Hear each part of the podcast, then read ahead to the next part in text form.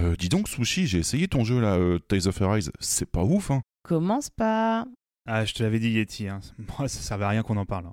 Ah, Là, vous êtes sur un terrain glissant quand même. Hein. Ah, glissant, glissant, on sera toujours plus fluide que les animations du jeu, oui. Ah non, mais ça c'est clair. Non, mais on est d'accord, il a rien de fou. Hein. Il est d'accord. On est d'accord. Comment ça, on est d'accord? Pas de problème. J'appelle Exerve et là, on sera d'accord. Quoi? Exerve? Non mais euh, pas besoin. Ah hein. non, pas besoin, pas besoin. Non, t'inquiète pas, on est d'accord. Oh, Le jeu, il est dingue, hein, on est d'accord. Ouais, que ce soit graphisme, musique, animation, c'est complètement ouf.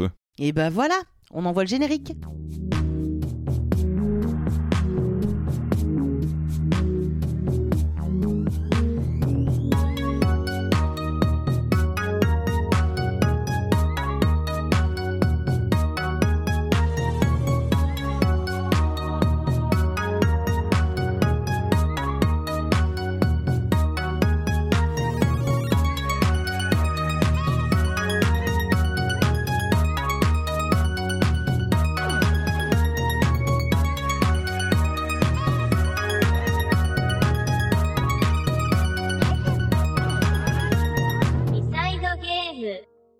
Et bonjour à toutes et à tous et bienvenue dans les podcasts de B-Side Game. Je suis Yeti et nous sommes aujourd'hui en compagnie de Babar. Bonjour Babar. Bonjour Yeti.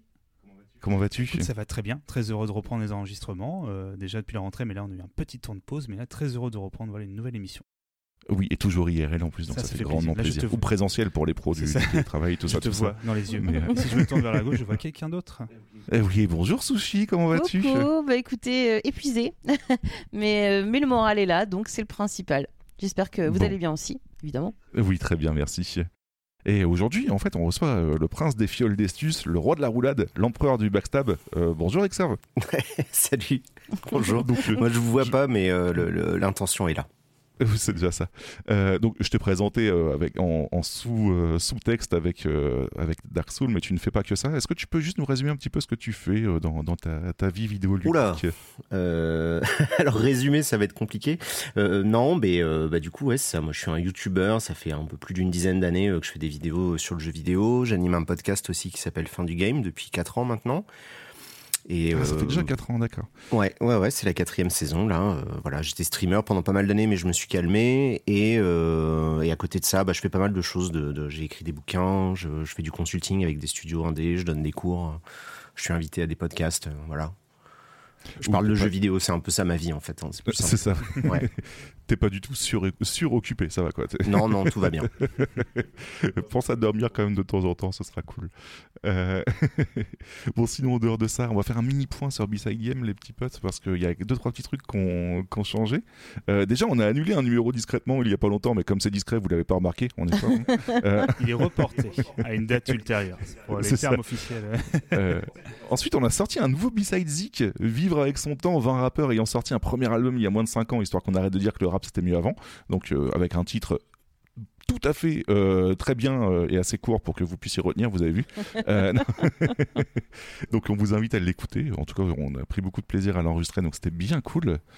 Euh, on a eu quelques petits euh, retours aussi de nos poditeurs et poditrices, euh, notamment Popcorn Impact qui nous a dit tout ce que vous avez dit, c'est juste waouh, ça nous touche énormément. Merci, merci, merci. Et info importante, il n'y a aucun montage en vrai, tout est enregistré en direct avec, les personnages du film à côté de nous. Voilà. C'est l'explication la plus logique pour, le, Oui, pour ça, la ça, qualité ça- de cette émission. On les remercie parce qu'ils ont aussi parlé de nous directement dans le- dans Oui. le- dans Ouais. l'épisode. Tu vois, donc euh, de retour, de retour, de retour, c'est plutôt rigolo. On, on s'échange la balle comme ça. Euh, on a Gabora qui nous a fait une réponse directe à, ba- à base de et n'oubliez pas les gens, abonnez-vous au Xbox Game Pass. Donc euh, merci mon commercial sûr, euh, Gabora. Et enfin, nous avons un auditeur qui est pas très content. Il a marqué Freja.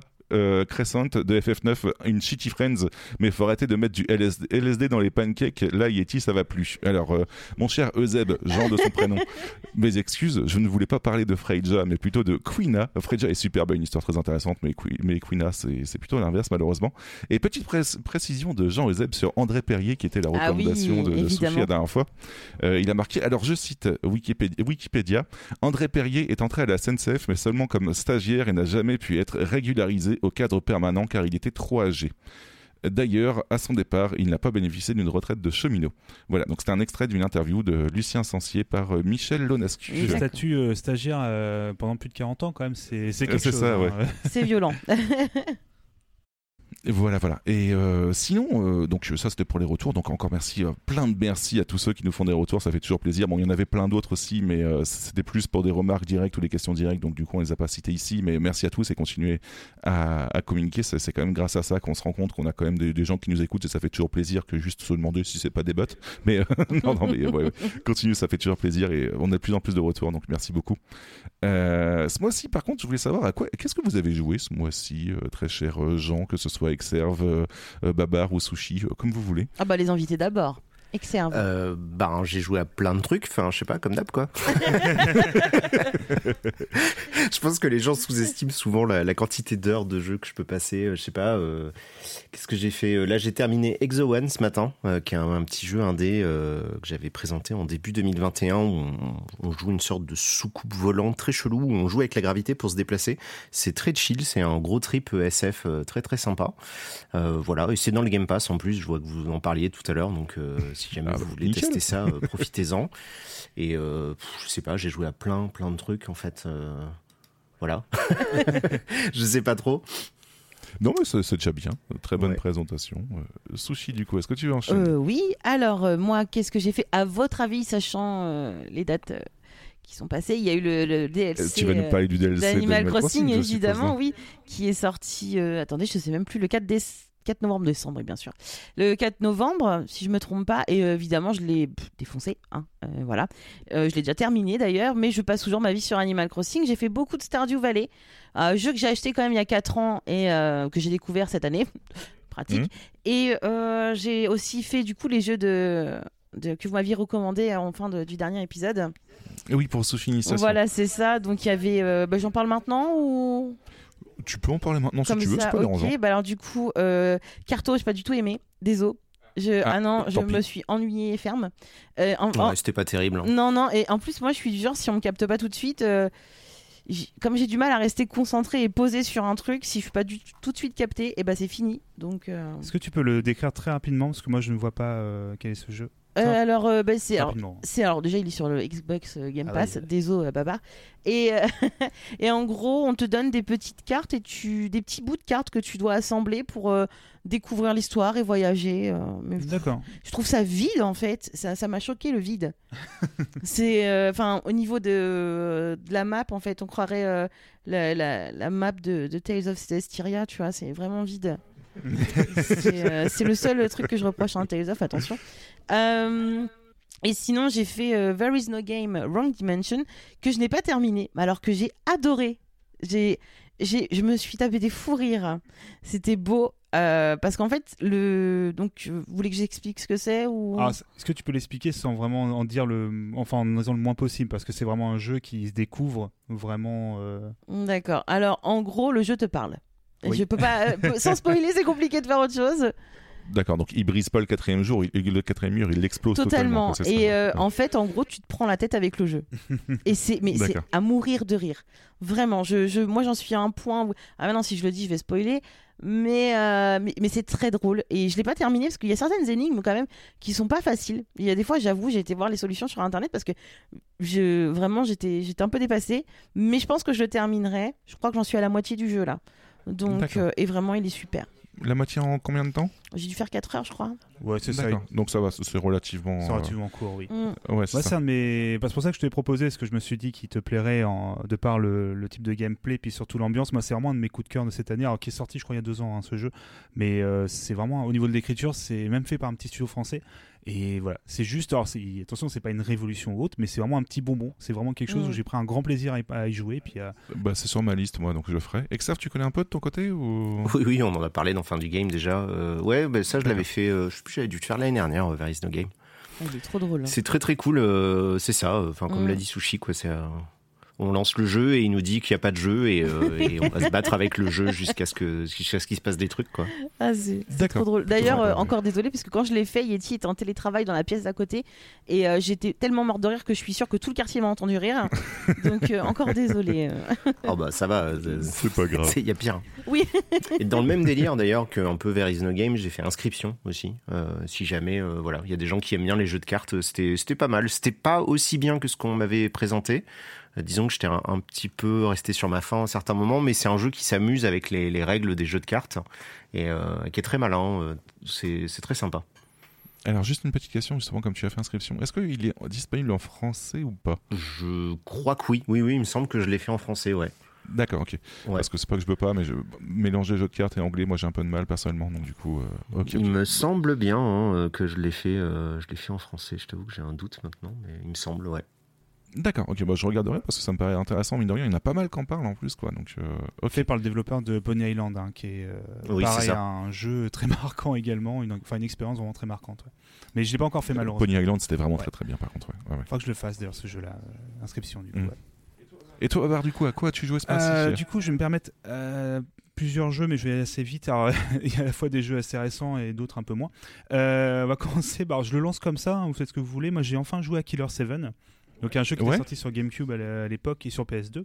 Par euh, Suda Goichi, si j'ai pas Le studio Grasshopper Manufacture. Il faut savoir que c'était un jeu Capcom parce que c'était un jeu qui faisait partie des fameux, la fameuse liste des jeux qui étaient For, euh, c'est Capcom ça, for les- Games, je sais Five, quoi, je crois, je crois qu'il y avait 5 jeux. Oui, ouais. ouais. C'est ça, où tu Ouais. avais entre autres euh, Resident Evil 4, qui est sûrement le plus connu maintenant, et d'autres jeux voilà, qui a été fait par Capcom Mm. pour euh, la- le GameCube à l'époque, euh, voilà, euh, le grand partenariat avec euh, Nintendo et Capcom. Et euh, bah, Killer 7, c'est très dur de le résumer comme ça en, en quelques minutes. Euh, ça a été une énorme claque pour moi, euh, parce que c'est un jeu qui a quand même 15 ans, bientôt, enfin même 16 maintenant, et qui est toujours extrêmement pertinent. Alors attention, on est dans un délire. hein. Je comprends totalement, c'est le type de jeu, tu détestes ou tu adores. Après, il y a plein de choses à redire, c'est pas du tout un jeu parfait au niveau du gameplay, plein de choses.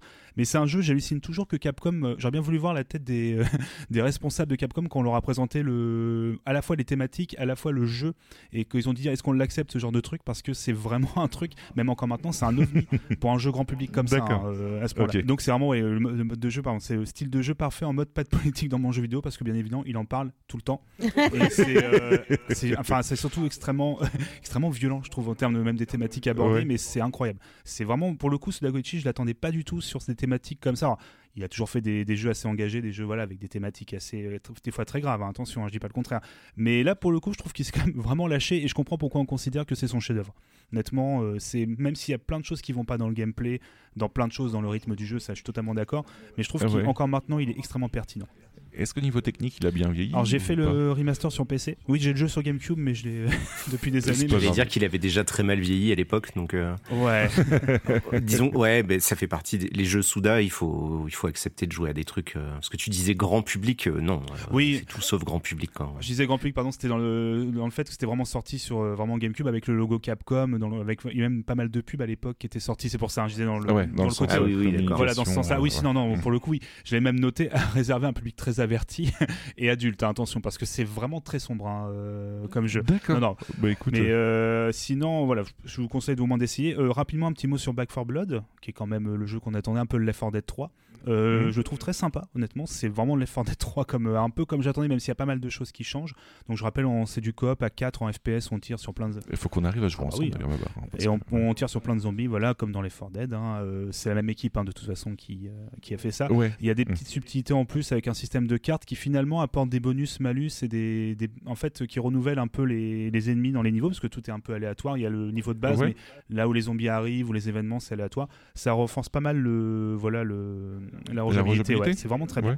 Et euh, donc voilà, Black 4 Blood, moi honnêtement j'ai bien aimé. Euh, j'ai pas retrouvé la claque que vue à l'époque forcément de Left 4 Dead, ce qui est normal. Il y a l'effet de surprise Bah, en moins. la surprise, ouais, c'est ça. Mais c'est très efficace. Moi, sur PC, il tourne extrêmement bien. euh, donc, franchement, si vous avez l'occasion d'y jouer, en plus, comme tu dis, sur le Game Pass, c'est déjà le Game Pass. Au moins, essayez-le, ça vaut le coup. Ça se fait une dizaine d'heures, l'histoire en, enfin voilà, l'histoire en facile, on va dire en normal. Après, Ouais. voilà, on. De toute on façon, tout l'intérêt, c'est vraiment la coopération, puis de rejouer comme ça. Énormément de choses à débloquer, c'est assez dingue. Et très rapidement, euh, j'ai enfin fait, euh, c'est A Plague Tale Innocence.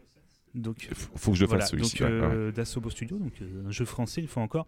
Alors euh, qui se passe du coup au XIVe siècle en France, dans le dans la Guyenne, Guyenne pardon, comment, la je sais plus comment on dit, pardon, c'est la la. Ça se passe à côté de Bordeaux. C'est ça, pardon, à côté de Bordeaux, merci. Et euh, du coup, pendant l'époque euh, en fait de la peste noire, donc avec des rats qui du coup sont devenus un petit peu vénères quand même, se mangent, euh, véhiculent à la fois des maladies, puis en même temps mangent littéralement euh, sous des formes de vagues en fait qui sont représent- vraiment bien représentées dans le jeu. C'est des vagues. euh, de- T'es mal à vague du ah, rat, là, quoi. c'est- Ah. J'avais marqué le dark reboot de Ratatouille, mais ça c'était. euh, mais en vrai, en vrai, j'étais surpris parce que. euh, Sachant qu'Azobo, leur premier jeu, enfin un oui, de leurs tout premiers jeux, c'était ratatouille. C'est ça. Ah oui, ça, c'est ouais, ouais, rigolo, ouais, hein. non, C'est ça. Ouais. J'avoue. Pour le coup, la thématique du rat était assez préservée. Mais en vrai, je- euh, voilà, petite blague, mais en vrai, j'ai trouvé assez hallu- hallucinant la noirceur de ce jeu et à quel point le jeu va vraiment euh, jusqu'au bout de son délire euh, en termes voilà de, de noirceur et de côté assez grave. On peut un peu, on me disait un petit peu, est-ce que c'est un peu Last of Us français? Donc pas parce qu'on a un peu du mal à trouver des. Forcément, il y a de l'émotion et un peu de noirceur. Ah bah c'est Last of Us, donc c'est un peu, c'est un peu dommage quand même de se limiter à ça. Mais pour le coup, c'est au niveau du gameplay, c'est bon, on est sur un TPS, voilà, euh, très cinématographique, Ouais. ça va, ça va tout droit hein, au niveau du, du gameplay. Même au début, j'avais un peu de mal parce que c'était un peu trop en mode euh, ah, je suis un jeu vidéo, euh, tu vois, les- il faut passer, à euh, faut éviter les gardes en fait pour avancer. Et, ah bah les gardes, ils vont bien d'un chemin A à un chemin B, puis si- s'ils se bougent pas, ah bah faut lancer un objet pour faire du bruit. Bon, au début, j'étais un peu déçu, mais en vrai, le jeu renverse complètement ce rapport de force au fur et à Ouais. mesure de l'histoire. Je ne dirai rien pour pas spoiler, mais jusqu'à vraiment un final, euh, dernière partie qui est assez génial en, en termes de ressenti et en termes de ce que le joueur tu fais, euh, en termes de voilà de, de comment tu renverses un peu les l'échelle de, de force en Mm. fait. Et puis les rats, c'est vrai que techniquement, euh, c'est assez impressionnant. Euh, C'est un jeu qui est très impressionnant techniquement pour un jeu que je trouve un peu double A plus que triple A et qui vaut vraiment euh, bah, pas mal de louanges qu'on lui a fait. Moi, je trouve que c'est un jeu qui, même au niveau de l'histoire, se tient complètement. J'ai vraiment adoré. Donc, euh, Plague D'accord, Tale, ok, Innocence, ok. si vous avez l'occasion. Et puis, bien, bien Bah, la, évidemment, la comparaison avec Last of Us, elle est, euh, elle est pas volée, hein, parce que bon, bah, d'une c'est leur inspiration, puis de deux euh, c'est la même caméra, c'est les mêmes déplacements, c'est le même gameplay. Donc t'as les 3 C quasiment de, de game design qui sont quasiment identiques en fait. C'est c'est vraiment une volonté de leur part de, de faire ça, et, euh, et tu as bien fait de le dire, c'est un, c'est un double A, hein, c'est un, c'est un jeu qui a pas, euh, qui est fait par euh, tu vois une petite trentaine de personnes au sein d'Azobo. euh, donc c'est c'est tout sauf un énorme jeu quoi. hein, donc c'est c'est cool. Ouais, c'est clair. ouais. ah ouais, Il a, il, a, il a eu un bon succès sur la durée. hein. Il y a une suite. J'avais adoré, d'ailleurs, hein. que j'ai vu. ah oui, Ouais, ouais, ils ont, ils ont présenté ça. Euh, bah, c'était à l'E3, enfin l'E3, euh, le- l'équivalent de l'E3 maintenant, je sais plus comment on appelle ça. Le, c'était au mois de juin, quoi. Ils ont, ils ont présenté Ouais. ça. Ça s'appellera Requiem. Oui c'est ça. C'est ça. ouais. Mais ouais, vraiment très bonne surprise. Et bah, forcément, voilà, juste pour terminer, il y a Olivier de Rivière à la BO, comme souvent voilà, dans les, les jeux qualitatifs. Ça ça pas marche spécialement, très, bien parce que voilà on rappelle il est quand même à la fois même si les compositeurs ils travaillent beaucoup avec les équipes de développement pour vraiment faire de la musique adap- adaptative pardon ça Mm. fonctionne extrêmement bien ce fameux violoncelle euh, est assez incroyable et euh, véhicule vraiment beaucoup de choses donc voilà euh, Tale Innocence pareil si vous avez l'occasion euh, vraiment une très bonne surprise pour moi Oui, ça m'étonne, ça m'étonne pas. Mais il faut que je le fasse. Il est sur ma liste. Euh, c'est juste que je, je pars du principe, comme d'habitude, comme euh, vous, vous, vous connaissez déjà, le cher, cher poditeur et poditrice, le fait que faut que je finisse trois jeux avant d'en, d'en acheter un. Donc du coup voilà. Mais euh, mais il faut que je le fasse. je prends que des RPG quasiment Ah bah tu vois, ça, ça dure 8 ans. Et là, avec ce que j'ai pris là, tu vas voir que ça, ça va être encore pire. Euh, du coup, euh, moi, euh, ce mois-ci, euh, bon, déjà pour ceux qui s'inquiétaient de mon sommeil, vous en faites pas, je dors beaucoup mieux. Ça, c'était plus en privé qu'autre chose parce qu'il y avait quand même pas, pas mal de personnes parmi les, les auditeurs qui m'ont envoyé des messages. Donc, je dors beaucoup mieux parce que j'ai commencé un nouveau taf chez un nouveau client avec une nouvelle équipe. Donc, je vous laisse deviner que c'est beaucoup plus crevant, mais ça n'a rien à voir avec le jeu vidéo. Donc, je repasse tout de suite au JV. Bon, j'ai fait ma propre Yeti initiation. En fait, j'ai pris les jeux de sushi et je les ai goûtés. Donc, Stardew Valley. Donc, au départ, je suis, j'ai joué vite fait. J'en suis une cinquantaine d'heures de jeu. Bien, ça t'absorbe. euh. Voilà, donc euh, ça va. Et euh, Tales of Arise, que j'ai commencé à streamer, euh, je, je- je crois que j'en ai être à 10-12 heures maintenant, et euh, c'est vraiment une grosse bombe. Je m'attendais pas à ça. De toute façon, t'étais obligé de le faire, hein, c'est écrit dans le contrat de mariage. euh. Exactement, ouais, Donc, euh, ouais. Et vraiment une, tr- une très très grande réussite hein, là-dessus. euh, bah, comme disait euh, notre cher Exerve, euh, il a le label C'est ouf et ça m'étonne pas du tout. hein, c'est vraiment très très cool. Bon, il y a quelques petits défauts par-ci par-là, mais euh, c'est pas non plus trop contraignant. Je trouve par exemple que l'IA de tes coéquipiers en combat galère un peu parfois. Ils sont censés esquiver, ils esquivent pas spécialement, ce genre de choses, donc c'est un peu relou quoi. Mais euh, sinon, dans l'idée, en fait, ouais, non, c'est vraiment très bien. Le gameplay des combats est vraiment excellent, je trouve, et c'est plutôt dynamique. Donc, euh, moi, ça me plaît grandement et l'histoire est très J'ai mature. pas quoi. eu de problème, moi, avec euh, l'IA de mes coéquipiers. Bah écoute, moi je- j'en vois de temps en temps en fait qui préfèrent tanker plutôt que, que d'esquiver quoi. Et du coup, tu te retrouves à vider un petit peu plus tes, tes PS, tes points de, de, de soins, c'est ça? Hum, Oui, euh, bah, tu Ouais, peux, après, tu sais, tu peux un peu moduler leur comportement. ouais, c'est ce que tu j'allais peux- dire, Tu ouais. peux leur demander de rester à distance, d'économiser leur magie. euh, hum. de- parce qu'en fait, c'est un truc qui n'est pas forcément dit quand on commence, c'est de s'assurer que tout le monde cible la même cible que toi. Parce que s'ils Mm. commencent à se diviser, ça, ça fout le bordel et euh, ça devient di- directement pas très lisible. Mais euh, puis après, ça dépend le personnage que tu joues aussi, parce que vu que tu peux passer de l'un à l'autre selon, euh, selon qui tu vas jouer, ça va pas tout à fait donner la même dynamique au combat. Alors sans spoiler, je dirais que je joue principalement à arts martiaux, comme ça les, les gens qui en, qui en sont à ce niveau-là comprendront un peu plus ce que je veux, je veux dire là-dessus. Voilà.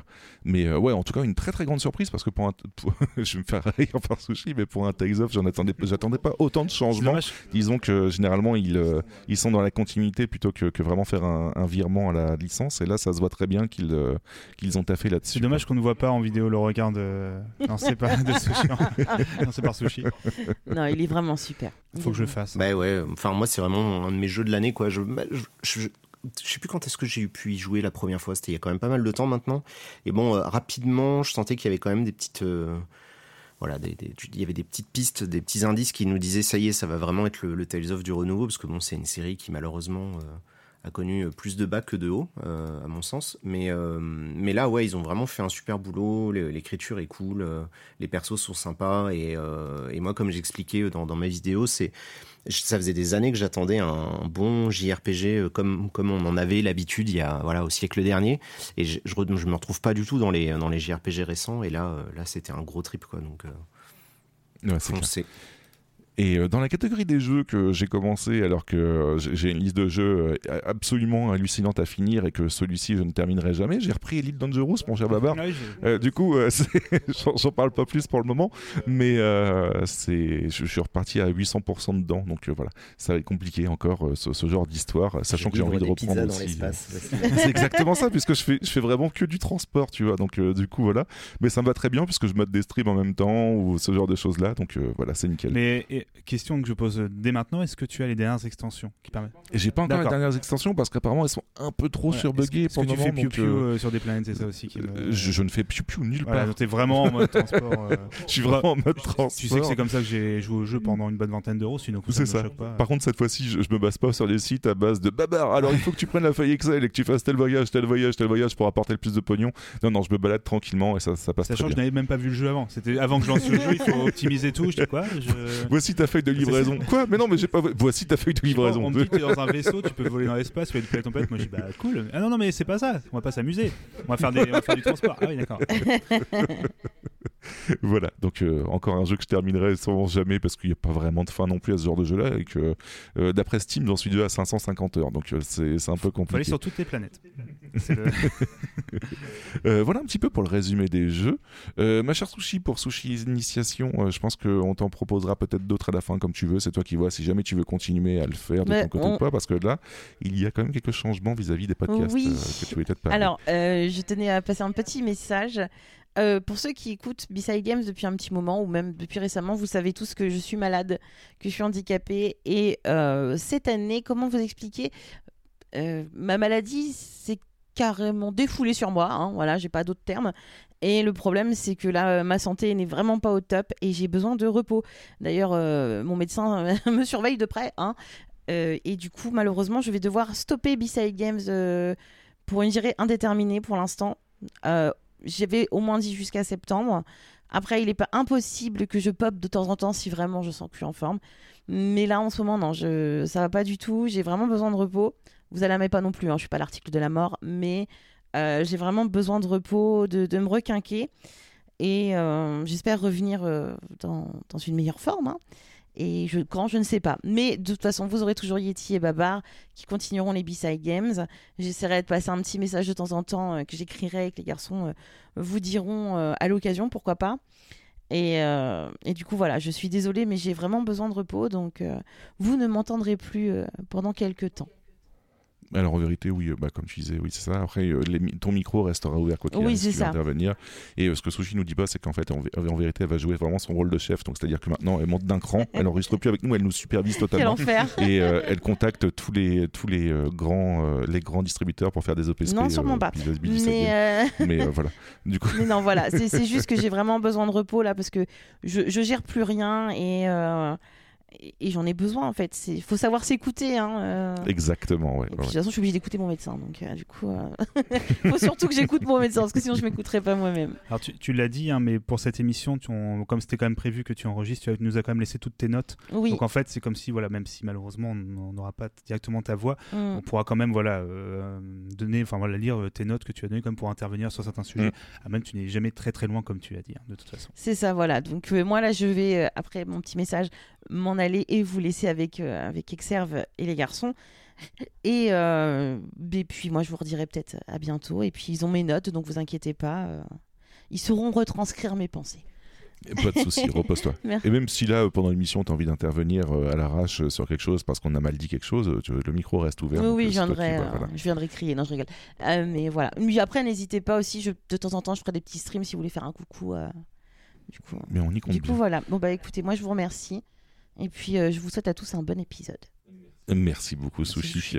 Repose-toi Merci bien. chef. Euh, du coup, on va pouvoir rentrer, nous, de, cette fois-ci, dans le, vif du sujet, en fait, avec notre, question euh, du mois qui est euh, Sommes-nous enfin dans l'ère de l'ouverture d'esprit?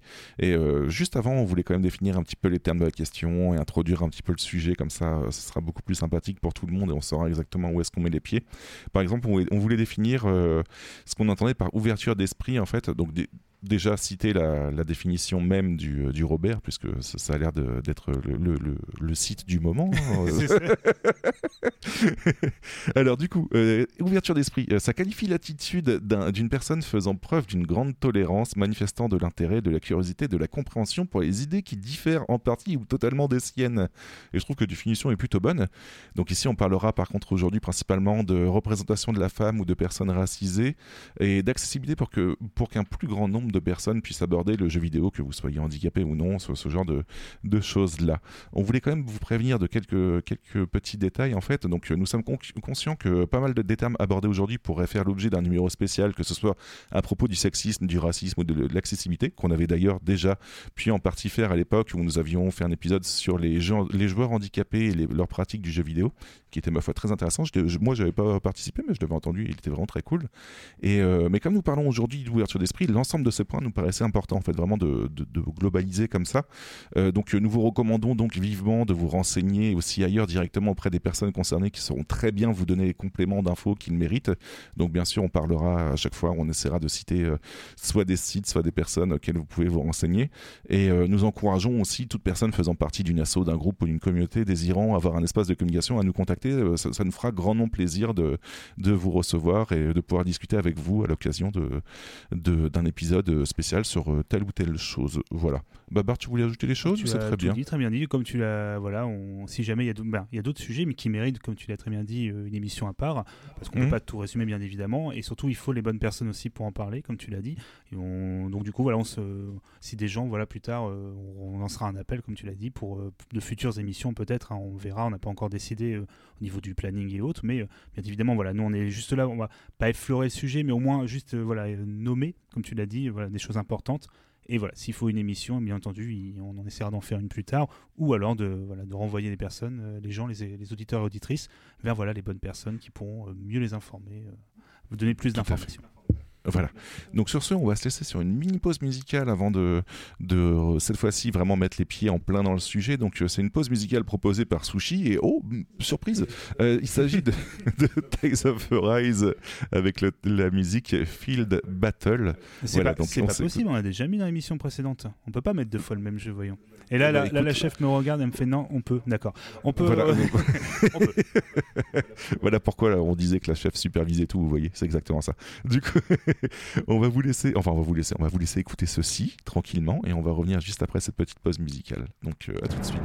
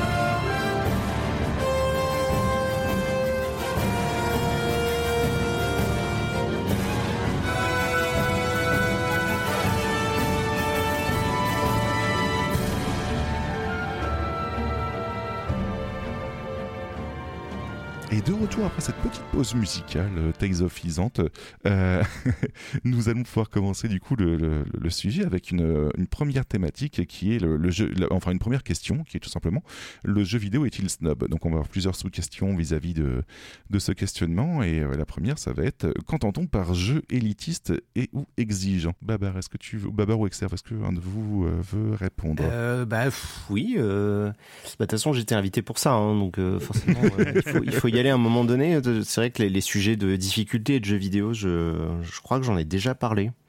Ça me dit quelque chose. euh, ouais, ça, ouais. ça me choquerait grandement. hein. Ouais, ouais, ouais, ouais. J'ai j'ai déjà eu l'occasion d'y réfléchir. Non, bah, le, le, le snobisme, c'est. euh, j'ai pas la définition du Robert parce que j'ai pas de dictionnaire sous la main, mais c'est- tu sais, c'est le, le, le fait de d'être un peu dans l'entre-soi et de regarder les gens qui font pas partie du même milieu euh, un peu de haut euh, avec une certaine condescendance et c'est vrai que euh, ça colle aussi avec ce côté élitiste hein, où euh, où il y aurait des jeux qui seraient réservés à certaines personnes et le fait de jouer à ces jeux-là euh, ferait de ces personnes-là des pff, des super-héros ou je sais pas euh, en tout cas ils se sentent plus pissés quoi comme on dit euh, en langage technique Des membres de la secte, quoi. ouais Euh, moi, pour le coup, je séparais vraiment les, je séparais pardon les, vraiment les deux termes, même si bien évidemment ils se rapprochent beaucoup. Mais pour moi, le côté élitiste a un côté vraiment très, euh, comme on l'a dit, vraiment très snob dans le sens, euh, on est, euh, on, si, on, si on connaît bien, enfin, on, on considère qu'un jeu est élitiste pour un groupe de personnes qui peut le maîtriser, c'est pas pour les autres. Voilà, c'est un- voilà, moi je prends ce terme de cette façon, dans le sens où c'est, on peut, tout le monde ne peut pas y jouer, et surtout c'est les gens qui considèrent que ce jeu est élitiste en disant vous, vous pouvez pas y jouer, nous on connaît très bien ce jeu, voilà, qui Ah ouais. renferme malheureusement voilà euh, le potentiel euh, de joueurs ou de joueuses qui peuvent y jouer. Alors que pour moi, un jeu exigeant, ça n'a pas forcément une connotation qui est forcément négative. Qui, on va, il va y en avoir, hein, bien évidemment. Mais il y a un côté aussi, un jeu qui va réclamer peut-être plus de la part euh, des gens, alors soit pour s'in- s'investir, pas forcément en termes de skill, hein, en termes, ça peut être en termes de thématique, en termes de, euh, voilà, de temps, en termes de plein de choses en fait, qui a demandé euh, de l'exigence. Après, ça, a du, ça peut avoir du bon comme ça peut avoir du mauvais, hein, rien n'est parfait. Mais pour moi, je pense qu'il y a un côté moins je veux dire péjoratif, peut-être moins mauvais quand un jeu est exigeant. Pour moi, élitiste, par contre, c'est vraiment le pire, euh, dans le sens où on considère que voilà, c'est vraiment que pour un groupe de personnes. C'est vraiment voilà. Ouais, Ouais, disons je que- suis assez d'accord. Enfin, pour moi, il n'y a pas de. Je, je voyais pas trop pourquoi vous avez rapproché les deux termes, parce que l'exigence, c'est- pas quelque chose de négatif. C'est simplement que, ben, en amont, euh, avant de commencer un jeu, euh, prévenir qu'il est exigeant, euh, comme, comme le disait Babar, soit en termes de temps qu'il faut investir, soit parce que ça va aborder des sujets, soit, tu vois, tout à l'heure, on parlait d'inscription qui est en anglais. Ben voilà, c'est. En fait, l'exigence, ça va être quelque chose qui va être assez. Euh, qui va être ressenti différemment selon les personnes, euh, en fonction de ce que ça va demander, parce qu'on n'a pas tous et toutes les mêmes, euh, bah, les mêmes notions, les mêmes connaissances, les mêmes capacités. C'est vrai que le, skill en jeu vidéo, c'est un truc qui parle beaucoup ces dernières années. Et, et moi, je m'en veux toujours parce que, enfin, c'est pas que je m'en veux, mais en fait, il y a très longtemps de ça, j'ai dit cette phrase que beaucoup de gens ont repris depuis en disant que Dark Souls, c'était pas un jeu qui était difficile, mais qui était exigeant. Et je sais plus exactement ce que je voulais dire à l'époque, mais c'était dans le sens où euh, c'était pas fait de manière gratuite. C'est-à-dire que les, les, Souls, et je sais qu'on va en reparler après, donc voilà, je lance le sujet, mais euh, c'est des jeux qui demandent un certain investissement pour être appréciés. Euh, c'est pas des jeux qu'on peut aborder comme ça entre la poire et le dessert. Euh, ça veut pas dire que ça en fait des jeux qui sont élitistes. Euh, justement, pour moi, tu vois, le, les, les deux sont presque opposés en fait. Enfin, en tout cas, tel que je le perçois. D'accord, ok. Ok, ok. Bah, merci en tout cas pour ces, ces réponses. Toi, Yeti, est-ce que tu avais un avis un peu Alors moi tu vois je, je suis le genre de personne qui lit pas totalement toutes les questions, qui n'avait pas préparé celle-ci. Euh, mais, mais globalement on pourrait résumer tout simplement en disant que élitiste c'est beaucoup plus excluant alors que exigence c'est juste un avertissement à bas- bah, pour te dire que bah, tu vas devoir euh, entre guillemets faire un effort de ton côté mais euh, bienvenue au club mais fais un petit effort de ton côté. Voilà tu vois c'est pas la même chose Mm. euh, que vraiment sectaire en fait comme, le, comme Ouais. on, on définit élitiste. Voilà, Tu vois, euh, je sais pas, là, regarde, récemment, il y a Shin Megami Tensei 5 qui est sorti. Bon, bah, ça dure 100 heures. Enfin, voilà, c'est-à-dire que si t'as pas 100 heures dans ton planning à un moment donné, euh, c'est, c'est- enfin, tu vois, ça va être compliqué de- d'envisager de le terminer, quoi. Mm. Donc, pour moi, ça, ça, fait ouais, partie ouais. de ces jeux qui sont très exigeants en termes de temps, par exemple. Oui, voilà, ouais, exactement. Alors que, ouais, que, par exemple, élitiste, euh, je, je dis une connerie, mais ça pourrait très bien être un jeu qui dit, ouais, bah, t- si t'as pas de troisième main, tu peux pas jouer à ce jeu-là parce qu'il faut, euh, il faut, t'as, t'as besoin d'un contrôle spécial ou ce genre de, de choses-là, mais euh, pour histoire de, de- d'être d'être vraiment de partir dans les extrêmes quoi. Mais histoire qu'on comprenne tous.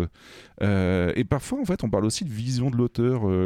Par exemple j'ai vu des conversations à base de donc on va reparler de, de ce, grand débat mais on va pas on va pas en parler beaucoup ici mais à base de vous ne pouvez pas mettre un mode facile parce que ça ne respecte pas la vision de l'auteur ou ce genre de choses là et je veux savoir ce que vous entendez vous par vision d'auteur enfin vision de l'auteur. Euh, bah, c'est un sujet qui est assez complexe parce qu'en fait, déjà, euh, déjà un jeu vidéo, c'est pas le, c'est pas le résultat d'une seule personne. Hein. Euh, mm. Même, même s'il a écrit Hideo Kojima 80 fois, il était tout sauf tout seul quand il fait ses jeux, par exemple. Donc il n'y a pas qu'une vision. En fait, il y a une vision qui est partagée. C'est une œuvre collective, hein, le jeu vidéo par essence. bon, sauf exception dans le cas des jeux qui sont faits par une seule personne, mais mais du coup, ouais, il n'y a pas forcément une seule vision et surtout, ben en fait, il y, y a, toujours une espèce de paradoxe dans cette phrase, c'est que tu vois, dans la phrase, la vision de l'auteur, bah, c'est pas la nôtre. Donc moi, euh, je, je me garderais bien de la définir. C'est-à-dire que je peux l'imaginer, je peux l'interpréter, je peux, tu vois, je peux essayer de la deviner, mais je vais pas l'imposer. Et donc, euh, bah, la plupart des gens, quand ils disent oui, mais ça respecte pas la vision de l'auteur, euh, t'as envie de leur dire, bah, t'en sais rien. Enfin, c'est pas toi l'auteur, donc tu sais pas exactement ce que la personne voulait faire, quoi. Mmh.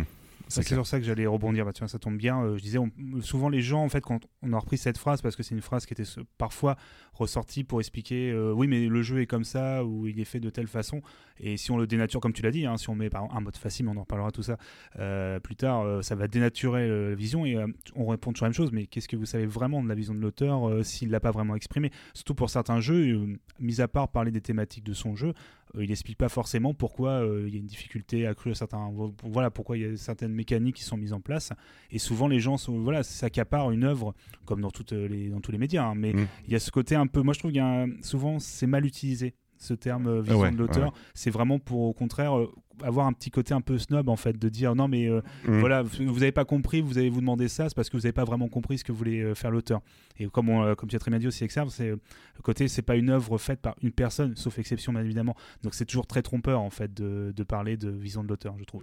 Oui c'est clair. Surtout dans le JG en fait on n'est pas à débattre sur un bouquin on est vraiment sur quelque chose qui est vraiment collectif comme disait Exerve tout à l'heure. Donc ouais, ouais je suis d'accord. Et puis il y a aussi le fait qu'en fait bah, quand tu changes un aspect technique est-ce que ça défend vraiment la vision de l'auteur? Si c'est un aspect technique c'est ça aussi la grande question tu peux pas en fait, non, parce que justement, le, concept même, tu vois, dans les, dans les jeux récents, tout ce qui est bac à sable, etc., on va parler beaucoup de gameplay émergent, c'est-à-dire de d'actions que les joueurs et les joueuses vont faire, mais qui n'étaient pas prévues par les développeurs au départ. Et euh, t'as jamais vu quelqu'un euh, s'énerver parce que les gens jouaient pas à Minecraft comme Notch l'avait imaginé. Enfin, tu vois. c'est clair. Pour moi, c'est un des bons exemples parce que c'est un jeu qui a été euh, complètement transformé. Fortnite aussi, à sa manière, c'est un jeu qui est plus du tout joué tel qu'il était imaginé au départ. Et euh, ça veut pas dire que la vision de l'auteur, elle est pas respectée. Enfin, de toute façon. Euh, enfin, voilà, tu vois, moi, c'est un sujet sur lequel euh, je reviens régulièrement parce que bah, on, m'embête quelque part. parce que bah, le, fait est que, comme je parle beaucoup des Souls, bah, je suis toujours attiré dans le vortex de ces discussions-là. Et paradoxalement, moi, même si tu vois, j'ai bien conscience que le jour où il y aurait un mode facile dans ces jeux, ça peut-être que ça tuerait mon business, comme on dit, euh, vu que mes guides seraient peut-être moins nécessaires, mais ça me choquerait pas en fait. Enfin, vraiment, ça, ça me choquerait pas. Qui est, voilà, je l'ai dit, euh, s'il y a des modes faciles dans les jeux, je m'en fous. Ça m'empêche pas de m'amuser, moi. oui, c'est clair. Bah, du moment qu'on teste en mode normal, en quelque sorte, c'est. Euh, bah, même pas, je m'en fous. Il y a plein de jeux que je fais en mode facile. Hein. Je m'en fous. En ah fait. donc bah là, on, sort un petit peu du sujet, mais pour un Dark Souls, par exemple, si c'était trop simple et que tu que tu, tu roulerais sur le jeu à 100%, ça te bah, dérangerait pas de ton côté? En fait, ça dépend. C'est-à-dire que euh, bah, si on part sur ce sujet-là, en fait, les, les Souls, c'est euh, c'est un genre de jeu où le plaisir provient du fait de surmonter les obstacles. Et euh, mmh, du coup, ça, c'est. en fait, ça, ça va dépendre des gens. C'est-à-dire que euh, moi, ça fait très longtemps que je joue à ces jeux et je les trouve pas difficiles du tout. Mais c'est-à-dire que j'ai plus vraiment de challenge aujourd'hui. Je suis obligé de me mettre des contraintes, de faire des speedruns, de jouer en m'enlevant des outils, euh, d'utiliser des contraintes, euh, tu vois, de temps, de machin, pour pouvoir vraiment retrouver ce challenge-là. Et et donc ça veut dire que potentiellement, pour moi, c'est déjà des jeux qui sont euh, assez euh, faciles, mais parce que j'ai compris comment ils fonctionnent, tu vois. Ouais, ouais. Donc ça, me- si- les jeux devenaient trop faciles par des choix euh, de développement, bah, c'est parce qu'ils veulent faire autre chose, quoi. Tu vois, c'est parce qu'ils essayent Mm. peut-être de, de nous proposer autre chose. Maintenant, euh, dans le cas des Souls en particulier et euh, bah, de Elden Ring à venir, puisque bah, forcément ça va être, ça va encore nous occuper pendant des mois cette histoire. Le, le- le truc, c'est que moi je compare ça au vélo, c'est-à-dire que j'ai appris à faire du vélo. Maintenant, tu me donnes un vélo euh, qui est écrit Sekiro, Bloodborne ou Elden Ring dessus, je sais faire du vélo, quoi. Donc euh, ça, ça va Ouais, pas ouais, me changer ma vie, en fait.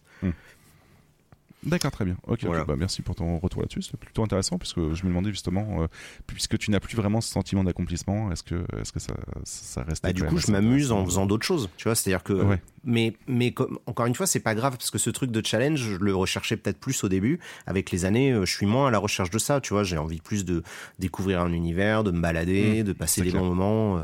Je, je enfin, de toute façon, les, ce qu'on attend d'un jeu vidéo et ce qu'on aime bien, ça évolue avec le temps. Donc, euh, donc voilà. Oui, c'est euh, ça, je comprends totalement. Tu vois, le, le côté. euh, c'est norm- normal parce que c'est des jeux qui sont connus pour ce côté euh, voilà, de difficulté, le côté va surmonter, comme tu disais. Voilà. Moi, je, je trouve que c'est quelque chose qu'on peut totalement. euh, on peut vraiment aimer le jeu pour d'autres raisons, comme tu l'as dit. Pour des, Ah oui, oui, non, mais et par contre là-dessus, je dis dans pas le sens où contraire. c'est. même moi, tu vois, j'ai jamais. Alors, il n'y a que Sekiro que j'ai terminé. C'est le seul. Voilà, les Dark Souls, j'en Mm. ai. Bon, on en reparlera de toute façon, mais je euh, j'ai au moins joué à tous, mais euh, j'ai bon à un moment j'ai toujours eu ce mur de difficulté où je me suis dit bon voilà ça me m'intéresse plus, mais ça hum, j'ai quand même pris du plaisir tu vois juste à découvrir un peu l'univers, à découvrir quand même le la vision, enfin pas la vision de l'auteur attention c'est pas ce que je dis, mais la, la vision, enfin euh, l'univers, la vision pardon d'une euh, d'un univers euh, fantastique tu sais très Ah ouais, occidental vu par euh, des japonais je trouve toujours assez passionnant à voir. Mm.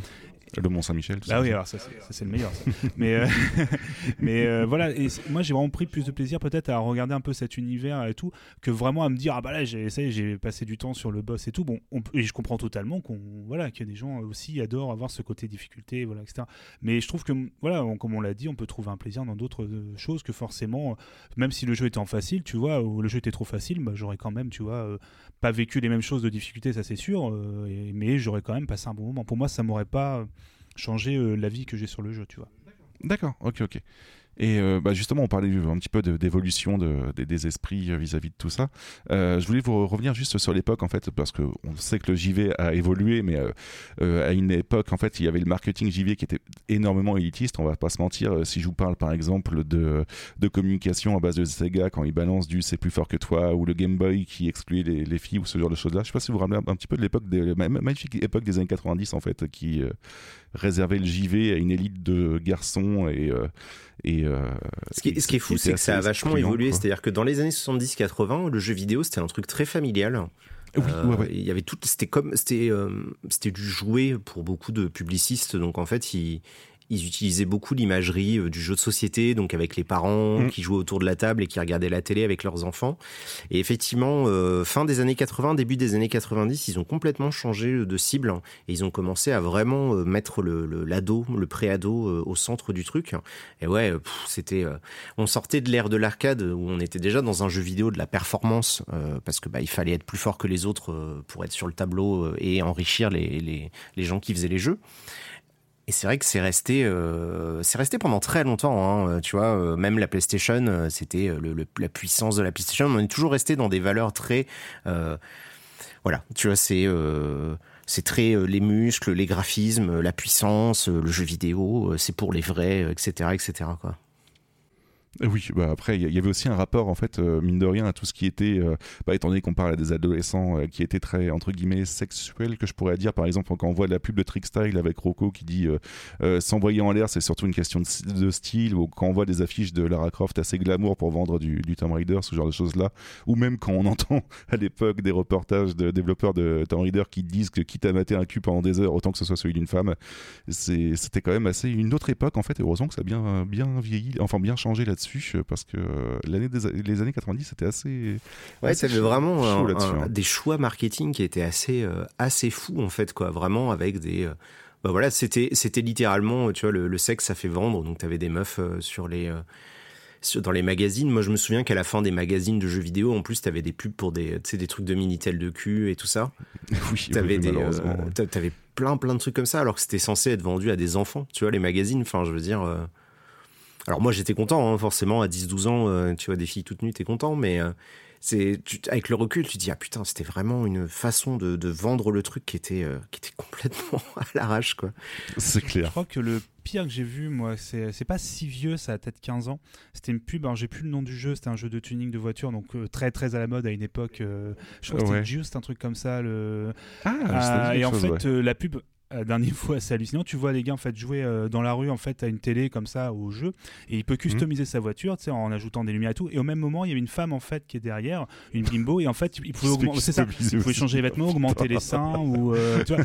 Et, Merde. et, et tu voyais le truc, tu enfin déjà à l'époque, ça a été un- quand même accueilli en mode voilà quand même vous êtes quand même allé un peu trop loin, et c'est vraiment naze quoi.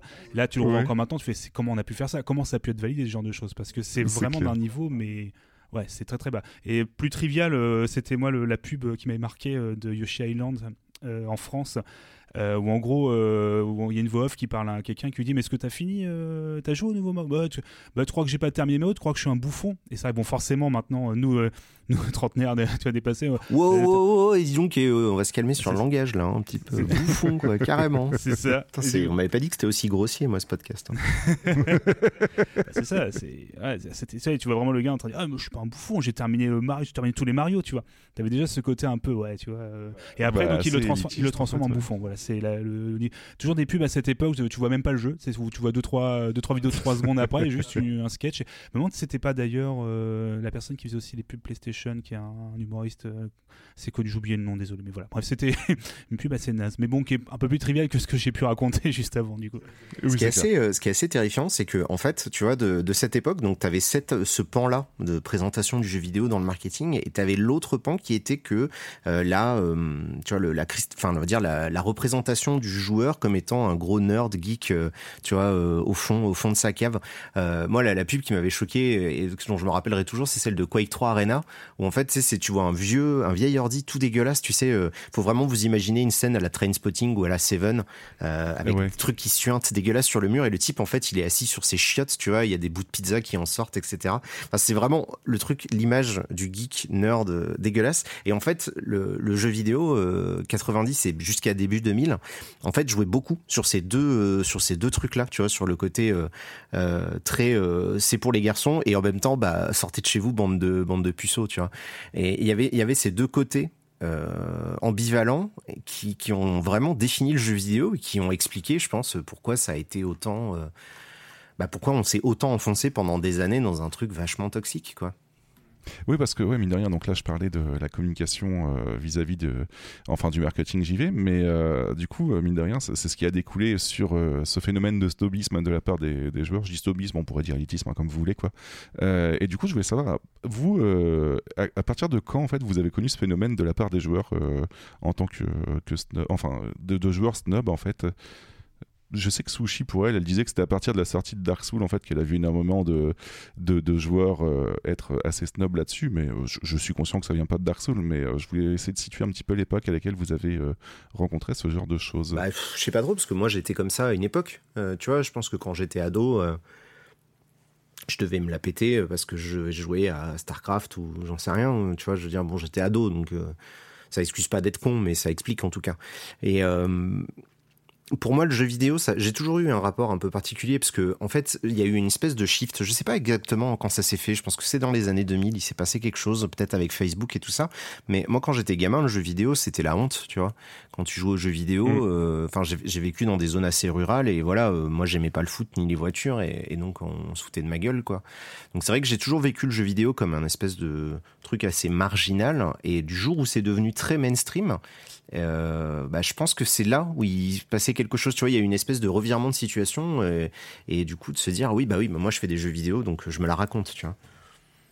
Ouais, on l'avait aussi identifié comme ça qu'on avait préparé en fait euh, avec Sushi. Bon, on avait été un peu plus, euh, un peu plus euh, brutal dans notre façon de penser, mais on se disait que justement ce phénomène de snobisme, comme tu dis, euh, dé- début ou mi des années 2000, euh, milieu des années 2000 en fait, euh, qui est apparu comme ça à partir du moment que le JV est devenu mainstream, et on s'est mis à supposer en fait que, bah écoutez, vous avez exclu le jeu vidéo pendant de, de- de beaucoup, beaucoup trop d'années. À partir du moment que ça devient mainstream, n'y touchez pas, c'est notre truc en fait, tu vois. Et euh, c'est comme Ah ça bah ouais, qu'on a- ah bah clairement, euh, ouais ouais, il y a, y plein de gens qui l'ont vécu comme ça. Euh, tu vois, 2004, c'est la sortie de World of Warcraft, donc c'est quand même un, putain de phénomène de société euh, avec les, les, pubs à la télé. Euh, voilà, tu avais euh, euh, Alexandre Astier, machin, tout le monde qui faisait des raids le vendredi soir. Euh, et donc, tu avais toute une population. En fait, je pense qu'à chaque fois que le jeu vidéo, il pète une espèce de plafond de verre en faisant intégrer des nouveaux gens dedans, il y a une espèce de mouvement de réac, de, de défense, tu vois. Et je pense que l'apex du truc, c'est en 2006, quand il y a la Wii qui sort, et que là, d'un coup, les publicités Nintendo, bah, c'est des petits vieux qui jouent au bowling avec leurs petits-enfants, etc. Enfin, du coup, tu vois, on, est, on est passé de, du petit rebelle avec ses, ses gros lunettes et ses bagues sur les dents à mamie qui joue au bowling à la Wii. Et je pense que là, il y en a certains qui ont du mal le vivre, hein, euh, très clairement. Euh, oui, non, mais ouais, ouais, à partir de l'arrivée de la, Wii, j'avais marqué aussi de côté, euh, par exemple, la vague de jeux indés en fait qui, bah, qui permettent de représenter beaucoup plus de, joueurs différents et finalement qui inclut beaucoup plus de, minorités en fait et qui a été euh, une grosse levée de bouclier de la part de pas mal de joueurs à base de ne mettez surtout pas de femmes, euh, pas de femmes, pas d'homosexuels, pas de personnes racisées dans, mes jeux vidéo s'il vous plaît. En fait faites-les laisser, euh, enfin laissez-les comme ça. Et il y avait une grosse vague de, de, de, personnes mécontentes là-dessus. Et Babar avait souligné aussi l'arrivée des FPS toi ah oui, je... Alors oui je, vais revenir là-dessus un peu aussi c'était juste pour apporter une précision parce que je sais que Sushi le, ce qu'on tu vois, on a indiqué pour elle c'était sur à partir de Dark Souls donc plutôt mi, euh, enfin plutôt à partir de 2010, pardon, environ hein, euh, à cette époque-là. Mmh. Euh, je rappelle que Sushi a connu les jeux vidéo beaucoup plus tard que nous, hein, parce qu'elle l'aurait dit, hein, elle aurait précisé que voilà, nous on, y joue depuis qu'on est, on va dire tout petit, c'est le terme. Mmh. Mais pour y après pour Exerve, je pense que comme tu l'avais dit, c'était un peu près pareil. J'imagine que tu y joues depuis assez longtemps. Ah ouais, moi je suis tombé dedans quand j'étais gamin. Donc voilà, puis Sushi par contre, comme on l'a très bien dit dans plusieurs émissions, elle a commencé beaucoup plus tard. Donc c'est peut-être pour ça aussi qu'elle a un point de vue euh, plus récent en fait sur ce. Voilà, oui, sur ça.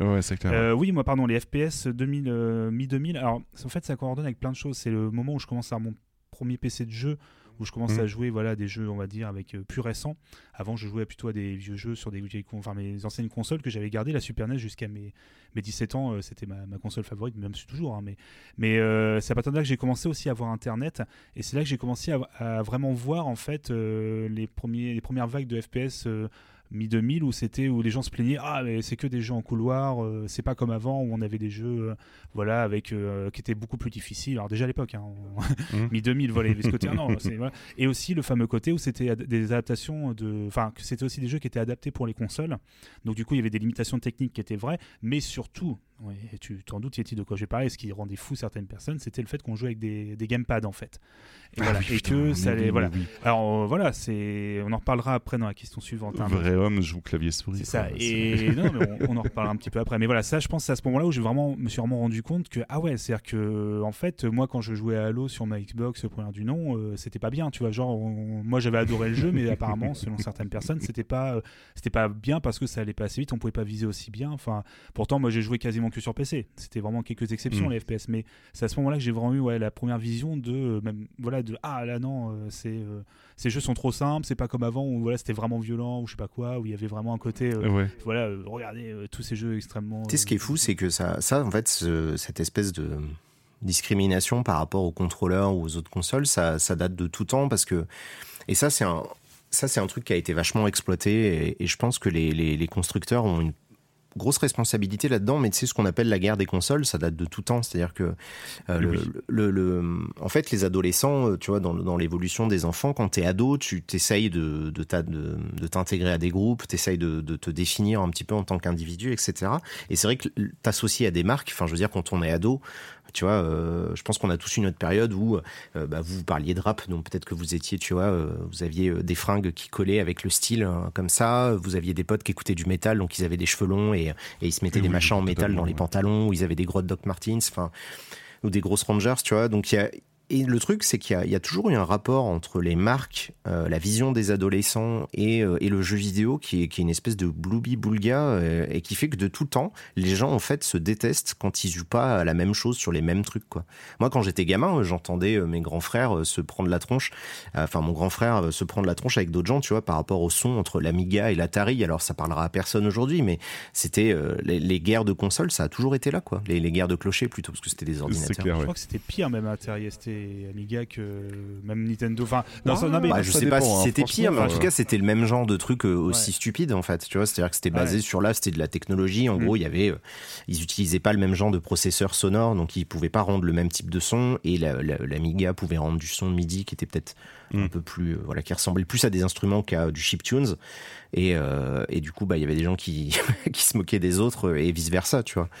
Et c'était pareil ouais. après, la Super NES, euh, la Mega clair, Drive, la PlayStation, la 64, tu vois, la Nintendo, c'est pour les enfants. Enfin, je veux dire, on a tous entendu ça pendant très longtemps, tu vois, euh, que Nintendo, c'était des jeux pour les enfants. Donc, euh, bah, toi, quand t'es euh, vrai adulte, euh, du haut de tes 12 ans, tu joues, euh, tu joues à des vrais jeux vidéo, tu vois. c'est c'est marrant toujours mis en avant, ça, le côté Nintendo, c'est pour les enfants. Je connais des, des parents. Ouais, il y a des gens qui sont toujours convaincus de ça, hein, c'est fou. Ah, puis même Ouais, au niveau ouais. du grand public, c'est des, vont, s'ils veulent acheter une console pour euh, je sais pas, Ouais. le, petit, le, petit, le petit dernier, entre guillemets, ou, le, voilà, Mhm. ou l'ado, ils vont plutôt. Ah non, on va prendre un- une console Nintendo parce qu'on sait qu'il n'y a pas de jeux violents dessus. C'est Ouais. quelque chose qui, a- qui perdure encore. C'est c'est ça qui est assez, euh, assez drôle, hein, quand même. Pas de jeux violents. Bah, c'est le, c'est le pouvoir du marketing. C'est-à-dire que vraiment, tu vois, le, qu'est-ce, qu'est-ce que tu vas ancrer comme image de marque dans la tête des gens? Euh, C'est ça. C'est-à-dire que vraiment, Nintendo, bah, dans l'i- l'inconscient collectif, tu vois, euh, ce terme qui veut pas dire grand-chose, mais je pense que vous comprenez ce que je veux dire, c'est que bah voilà, pour c'est clair. ouais. Monsieur et Madame tout le monde, Nintendo, Mario, euh, les enfants, Animal Crossing, euh, voilà, c'est, c'est forcément des jeux, euh, des jeux plus intelligents que que Call of Duty, quoi. C'est clair. Euh, on, a, on a essayé de situer un petit peu la, la- la période à laquelle vous avez connu un petit peu ce- ces vagues-là. Euh, Xav, tu as parlé un petit peu du fait que tu avais été snob à l'époque. Euh, tu voulais détailler un petit peu plus par rapport à quoi ou... Euh, bah, J'en ai pas forcément de souvenirs. C'est-à-dire que, comme dit, moi j'ai connu vraiment l'époque où, comme le jeu vidéo était un truc marginalisé, moi j'étais dans mon coin, assez timide, etc. Et, Mm. et je pense que ça devait être à l'époque où je faisais beaucoup de MMO, donc vraiment au tout début des années 2000, où voilà, j'ai dû, j'ai dû me lâcher sur les Kevin, les Noob, tout ce que tu veux. Euh, mais j'ai pas de j'ai pas de souvenir de m'acharner sur des gens non plus. C'est-à-dire que je devais peut-être simplement les ignorer ou quoi, mais euh, mais voilà. Je veux dire, moi, ça me choquerait pas euh, d'apprendre que j'ai eu des comportements un peu nazes. juste.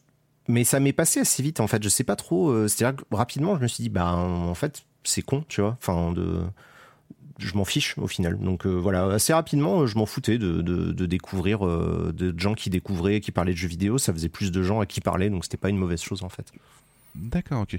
De ton côté, Babar, tu te souviens d'une époque, de- enfin de, de quelques points où tu Bah, as pu être snob euh, J'en ai parlé un petit peu. Moi, je pense que. Alors, c'est pas comme la très médiaxer, moi, c'était pas du tout euh, d'acharnement ou quoi que ce soit. hein, C'était juste en mode Ah oui, vous jouez à des FPS avec une manette.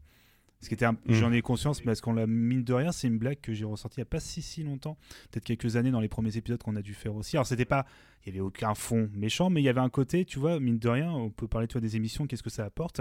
Bah je me rendais pas compte que des gens, c'était beaucoup plus simple pour eux, même au niveau d'accessibilité, de jouer avec une manette plutôt qu'avec un PC, et qu'on pouvait prendre bien évidemment tout au, tout en temps, enfin aussi bien du plaisir avec une manette qu'avec un clavier Mm. souris. C'est juste qu'il y avait ce côté qui m'était un petit peu ancré que bah non, euh, tu peux pas jouer aussi bien un jeu, tu vois, avec une. Mais c'est bête parce que c'est, tu vois, j'ai même pas ce côté, tu vois, j'allais pas avoir des gens pour me moquer d'eux en mode ah tu joues. C'était juste ce côté un peu, bah pourquoi tu joues. euh, euh, En fait, c'était agressif sans que je m'en rende compte. C'est mais pourquoi tu veux y jouer à la manette alors que tu peux y jouer au clavier souris, ce sera beaucoup mieux. Ouais, Et en ça, fait, je me rendais pas compte que ça pouvait être Mais extrêmement. pourquoi tu gâches ta vie? Bah, en fait, je me rendais pas compte à quel point ça pouvait. Moi, dans ma tête, c'était pas quelque chose euh, d'agressif. C'est juste que je comprenais pas. Et en fait, m'ont dit, mais toujours très bien dit, non, c'est parce que bah, j'ai pas envie de m'emmerder, j'ai envie de jouer tranquillement. Là, tu vois, je suis sur mon canapé ou je suis sur mon fauteuil. J'ai juste envie de jouer à un jeu, puis j'y joue comme je veux, en fait. Et ta gueule, babar. Et ça, je, ça, voilà, je l'entends très bien. Je pense qu'à cette époque, euh, plus, euh, début 2010 principalement, où là, quand je voyais les jeux qui, des jeux que j'aimais bien, des licences qui étaient un peu torturées, c'était même, et en fait, on mettait la faute sur les consoles, mais pas les joueurs. Mais euh, malheureusement, bah, des fois, tu avais un peu l'amalgame sur ah bah c'est parce que des gens veulent jouer avec une manette que les jeux étaient moins bons. Mais en fait, la vraie raison, c'est que certains jeux, c'était vraiment une question technique. Les jeux étaient adaptés pour tenir voilà sur des consoles. Donc, on a toujours en tête euh, le Deus Ex 2 euh, bah, avec des niveaux qui étaient beaucoup euh, moins grands. C'est pas à cause des manettes, c'est juste parce que les consoles, bah, la, Xbox- la première Xbox pouvait pas encaisser autant au niveau technique. Mm. Et du coup, bah, on a l'impression que le jeu était pas aussi bien que le premier parce qu'on n'avait pas ce voilà les niveaux techniques, c'est faire des contraintes. Voilà, donc tu avais ce côté, je pense, un snob de ma part qui était en mode ah ouais, euh, les consoles m'ont empêché de d'avoir voilà euh, des licences alors qu'on peut-être que même si c'était que des jeux qui étaient sur PC, ils auraient peut-être euh, été aussi pourris. hein. Je veux C'est dire, clair, ouais. tu, tu cherches un fautif entre guillemets parce que bah tu te construis aussi un petit peu à cette époque et euh, voilà. Pareil comme on l'a dit, hein, c'est pas une excuse, mais je pense voilà. Comme on disait, pas de, je me suis pas du tout, euh, j'ai pas été insulté des gens ou quoi que ce soit. hein, je, Ouais, c'est ça, je Babar, précise, ça, mais c'est juste que j'étais vraiment dans le mode, mais je comprenais pas. Bah, pourquoi tu joues à Hitman euh, avec une manette tu vois C'est pourtant si tu dis mais oui tu peux très bien jouer à n'importe quel jeu avec Babar. euh, Pour voilà. rebondir là-dessus, euh, de mon côté, j'avais quand même l'époque du euh, pourquoi tu joues sur téléphone portable, il n'y a pas de jeux vidéo bien sur téléphone portable. Aussi à l'époque où les jeux mobiles ont commencé à débarquer. Euh, J'ai eu aussi la, la mode du euh, tu vas pas jouer en mode facile, puisque le mode normal, c'est le mode que les développeurs l'ont pensé, puisque c'est marqué normal dessus, donc du coup tu vas pas nous faire chier avec le mode facile. Et euh, j'ai j'ai eu aussi un jugement, et ça, ça c'est à l'époque où Sushi a commencé à découvrir les jeux vidéo à base de tu vas pas aller sur ce site-là, ils sont pas objectifs. Donc du coup, euh, du coup ne, ne va pas, je vais pas citer de nom de site, mais euh, voilà, c'était Ouais, assez... Ils sont pas objectifs avec des notes. Non mais c'est est, ça, euh, on est d'accord. Alors qu'on leur avis. on a fait euh, un sujet total là-dessus en fait euh, euh, qui retourne totalement ce que je pensais à l'époque tu vois. Donc voilà. Mais tout ça pour dire que en fait finalement je pense que même si là en ce moment on se rend pas compte on, a toujours une petite part de snobisme en nous pour quelques trucs et qu'il il est important quand même d'essayer de se déconstruire là-dessus comme plein de choses et d'essayer de s'ouvrir un peu plus l'esprit. Donc voilà. Donc ça c'est un travail à faire en fait mais il y a des choses qui sont plus ou moins marquantes que d'autres. Mais mais voilà je pense que on on a bien changé, on continue à le faire et puis on continue à s'ouvrir l'esprit au fur et à mesure du temps. Mais voilà, en tout cas, voilà pour les deux trois petits trucs. Euh, donc là, c'était un petit peu comment on avait été dans le jugement. Euh, et sinon, du coup, est-ce que vous, de votre côté, vous avez été jugé, vous avez été victime de snobisme, histoire de rebondir un petit peu et puis de, vous euh, de vous dédouaner sur vos exclusions vécues de votre côté? Peut-être pas tant que ça, parce que justement, moi j'ai toujours été dans le, dans le jeu vidéo, donc le jour où c'est devenu mainstream, j'avais euh, j'avais une position euh, avantageuse, en fait, on va dire, so- so- socialement. Et après, j'ai bossé dans un magasin euh, pendant quelques années, j'étais j'étais dans un Micromania, et du coup, je pense que c'est vraiment à cette période où j'ai commencé à vachement remettre en question pas mal de trucs, parce que je voyais des tas de gens qui se prenaient pas trop la tête avec le jeu vidéo, et à l'inverse, des gens très désagréables. Tu vois, j'ai souvenir d'un client qui est venu me casser les couilles pendant une heure et demie, il nous parlait de Hitman, euh, parce qu'il y a Absolution qui venait de sortir et que le seul c'était Blood Money, et, et il nous expliquait comment il fallait y jouer, comment il fallait pas y jouer. Et quand je voyais ce type-là, vraiment, je me souviens parfaitement être derrière mon comptoir et me dit putain, mais. Je- enfin, tu vois, de, de se sentir mal pour ce type-là parce que sa vie en ce moment, c'est ça, tu vois, c'est c'est vraiment ça qui le préoccupe et tu te dis putain, mais t'as pas autre chose à foutre de ton énergie que- qu'un truc aussi négatif, quoi. Et, euh, et je, je me souviens bien d'avoir vu des gens, euh, voilà, et c'est vrai qu'en magasin, ben.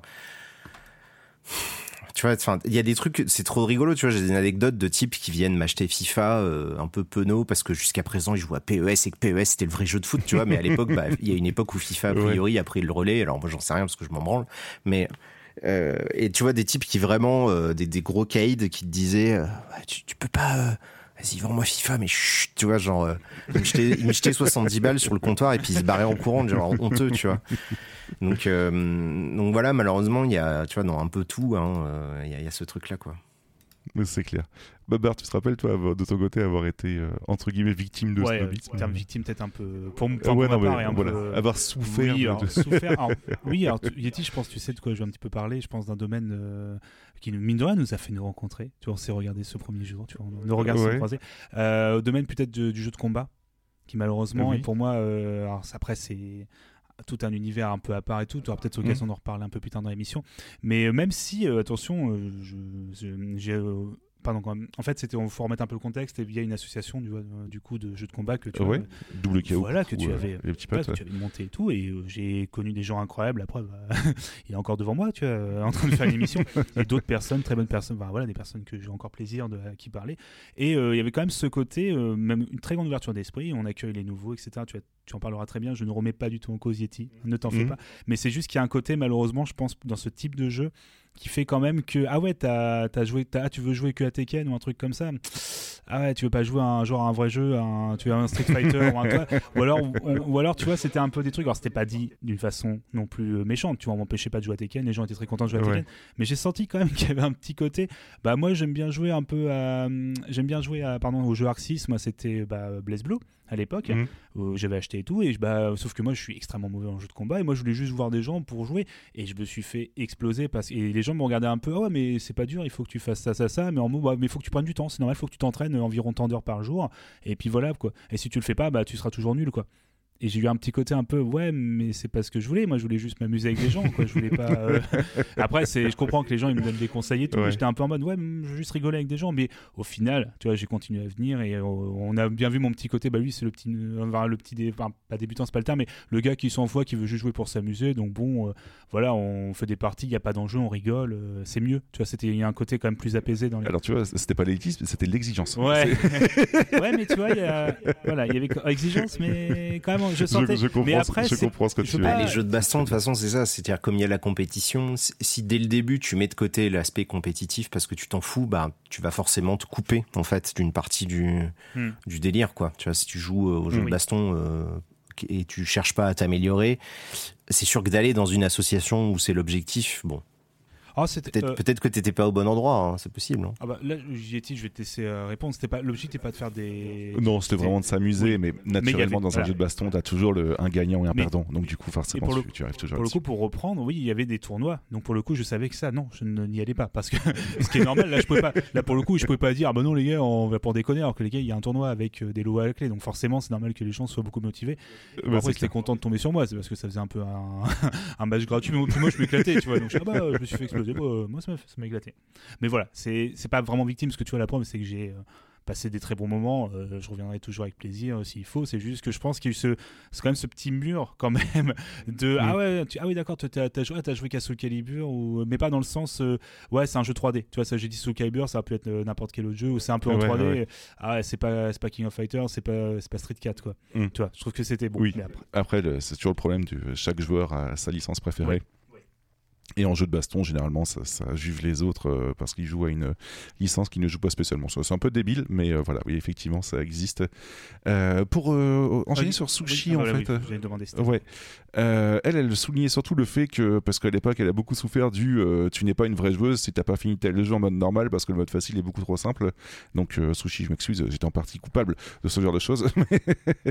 Mais ouais, ouais, à l'époque, elle, a, elle, a, elle a beaucoup lutté là-dessus, en fait, essayer de faire comprendre aux gens que, bah non, bah écoute, euh, moi je peux pas physiquement jouer au mode euh, normal, donc euh, laisse-moi tranquille et laisse-moi faire, comme elle l'a souligné à la fin, laisse-moi faire mes tiles off car sans le mode facile, j'aurais jamais pu les finir. Donc voilà, donc voilà, voilà. C'était principalement là-dessus qu'elle avait souffert. Moi, c'était juste à l'époque où j'ai revendu ma PS2 euh, honteusement. T'as vu, Babar, tu peux pas me juger là-dessus. Pour acheter une GameCube, parce que tu comprends, les jeux Nintendo, c'est pour les gamins, que disait mon père. Et du coup, du coup, c'était un peu plus compliqué.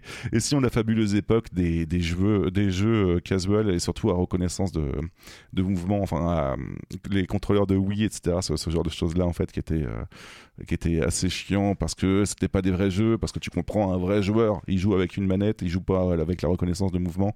Donc, du coup, tu peux pas t'amuser à faire un tennis comme ça, c'est complètement ridicule, quoi.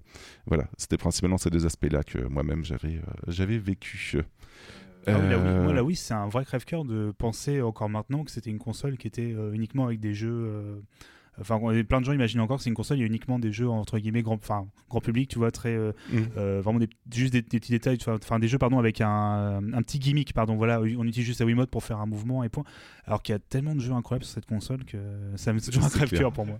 Euh, et sinon, du coup, bah, justement, je rebondis là-dessus, puisqu'on l'a tous vécu plus ou moins, cette euh, fabuleuse époque du, du jeu casual gaming, en fait. Euh, et ce terme qui était une insulte à l'époque, parce que c'était beaucoup trop orienté grand public. Euh, Babar, tu voulais rebondir un petit peu dessus, toi, de ton côté ou... Oh non, mais je pense qu'on l'a résumé, tu vois, dans, dans la question. Est-ce que c'est, est-ce qu'on a connu cette époque où c'était un terme qui était une insulte en fait, qui était un peu comme tu l'as dit tout à l'heure, genre bah tu joues sur téléphone, non, euh, c'est pas des vrais jeux, tu vois. Il y avait un côté euh, Mm. tout de suite parce qu'il y avait des jeux qui fonctionnaient euh, mieux, qui étaient alors, pas des, jeux- il y a pas de jugement du tout. C'était des jeux qui étaient adaptés forcément à l'écran tactile et tout, donc qui demandaient pas entre guillemets d'être extrêmement bons. Donc bien évidemment, tu avais des Oui, gens oui. qui étaient en mode ah mais c'est pas du jeu vidéo parce qu'on voilà, t'as pas d'effort entre guillemets, donc ce qui était extrêmement débile. En... Mais j'en j'en souviens même des, des critiques de, de statistiques de tel, tel pourcentage de personnes jouaient à des jeux vidéo et les gens commentaient à base de euh, mais euh, ils jouent à Candy Crush, ça peut pas être euh, vraiment compté dedans parce que ce n'est pas un jeu. Mais, euh, Bah, c'est si, pas des vrais gamers. Ça, c'est clair. C'est hein. exactement Ça ça. suffit, hein, moi j'en ai marre. Hein. Non, mais c'était exactement ça, quoi. Et, Et, tu sais, euh, ce qui est rigolo, c'est que c'est- c'est la même époque parce que Facebook c'est 2005, 6, un truc comme ça. L'iPhone c'est c'est 2007. ça, ouais. hein. Et euh, Ouais. 2006 c'est la Wii. Donc euh, tu vois, enfin je veux dire, on a vraiment enchaîné euh, toute cette période. Il y avait la DS, il y avait les docteurs Kawashima, il y avait les professeurs Layton. Enfin tu vois. Euh, à côté de ça, bah du coup sur la Facebook il y a eu Candy Crush, il y a eu Farmville, euh, il y avait Angry Birds. euh, Enfin tu vois, c'est il y a vraiment eu en fait un une époque où le nombre de gens qui jouent aux jeux vidéo dans le monde a explosé. Vraiment, euh, c'est devenu, oui. euh, ça a grandi d'un coup. Et, euh, et voilà, les, les gens qui jouaient avant, euh, ben, il y, y en a qui effectivement se sentaient, je sais pas, peut-être en voie d'extinction ou j'en sais rien. Je glisse vers Bah, la prochaine question, mais justement, c'est, euh, tu, tu vois, il y a vraiment eu un mouvement de ah bah nous, on est des vrais joueurs parce qu'on jouait, euh, on jouait avant que ça soit cool. Tu vois, c'est euh, Ouais. comme quand toi, t'as toujours quelqu'un, tu sais, qui a vu le film avant qu'il soit connu. Ah ouais, mais moi j'ai lu, euh, moi j'ai lu Le Seigneur des Anneaux avant qu'il soit écrit, euh, euh, etc., etc. Tu vois. Justement, à, à cette époque-là, on a commencé à entendre parler de, du mouvement Gamergate. En fait, je sais pas si vous vous rappelez. Donc, moi, j'ai marqué que ça datait de 2014, plus exactement. Mais est-ce que vous pourriez définir un petit peu le, le Gamergate de votre côté ou Babar ça te Ah oui, ça me parle bien évidemment. Après, le définir comme ça, euh, on peut le définir très rapidement, mais est-ce que ça englobe. euh, euh, je suis pas sûr. Est-ce que serve du coup, pardon. euh, non, non c'est dans le sens que j'ai peur de, de, de mal. Parce que je sais que tu l'avais très bien. J'ai plus le, j'ai plus les dates en tête. Je suis désolé. Euh, ça, j'ai malheureusement pas les dates. texte, en hein, si vous gros, ça a commencé après un article de- d'une journaliste qui s'appelle Leif Alexander, qui avait fait un article en fait où elle disait que c'était la fin du gamer et que justement le jeu vidéo était en train de bah, d'évoluer et qu'il était en train d'adapter, de- de- d'accueillir plein de nouveaux gens et que voilà l'image du, du gamer telle qu'elle était véhiculée par la publicité était une image qui était complètement désuète et anachronique. Ça a fait beaucoup réagir de gens et ça a déclenché en fait un double mouvement, c'est-à-dire que d'un côté il y a eu ce truc un peu euh, protégeons euh, les, les, les gentils gamers en, en voie d'extinction et malheureusement ça a surtout aussi déclenché un gros mouvement euh, bah, complètement misogyne puisque du coup il y avait beaucoup de bah, de youtubeuses, de créatrices de jeux vidéo, d'académiciennes, de nanas qui parlaient en fait de jeux vidéo, qui ont reçu des menaces de mort. Il y a eu des, euh, alertes à la bombe quand elles venaient euh, faire des, euh, des présentations dans des universités, des trucs comme ça. Et, ça a en fait vraiment mis le feu aux poudres à toute une population extrêmement frustrée, tu vois, de voir le jeu vidéo changer et qu'on a profité pour se lâcher en prenant pour cible de leur haine les femmes, quoi. Les femmes et tous Voilà, les gens exactement. qui n'étaient pas euh, comme eux, c'est-à-dire, euh, bah, du coup, après, euh, les homosexuels, les gens queer, tout ce que tu veux, quoi. En gros, tout ce qui n'est pas le type qui ressemble à un joueur de jeux vidéo quand on se l'imagine, tu vois, dans l'image d'Épinal, comme on dit, bah voilà, c'était c'était forcément des méchants, quoi. Et malheureusement, c'est un truc qui a duré pendant des années, c'est-à-dire qu'il y a eu vraiment des... il y a eu beaucoup, beaucoup de violence autour de ça. Il y a des gens qui ont vraiment euh, bah, qui ont bâti leur fortune sur ces conneries en, en devenant Mmh, un peu des gourous euh, euh, pro Gamergate, etc. Et, euh, et encore aujourd'hui, il y a beaucoup de relents de ça euh, dans, dans pas mal de discussions et de frictions qu'on peut avoir dans le jeu vidéo. Quoi. Mm.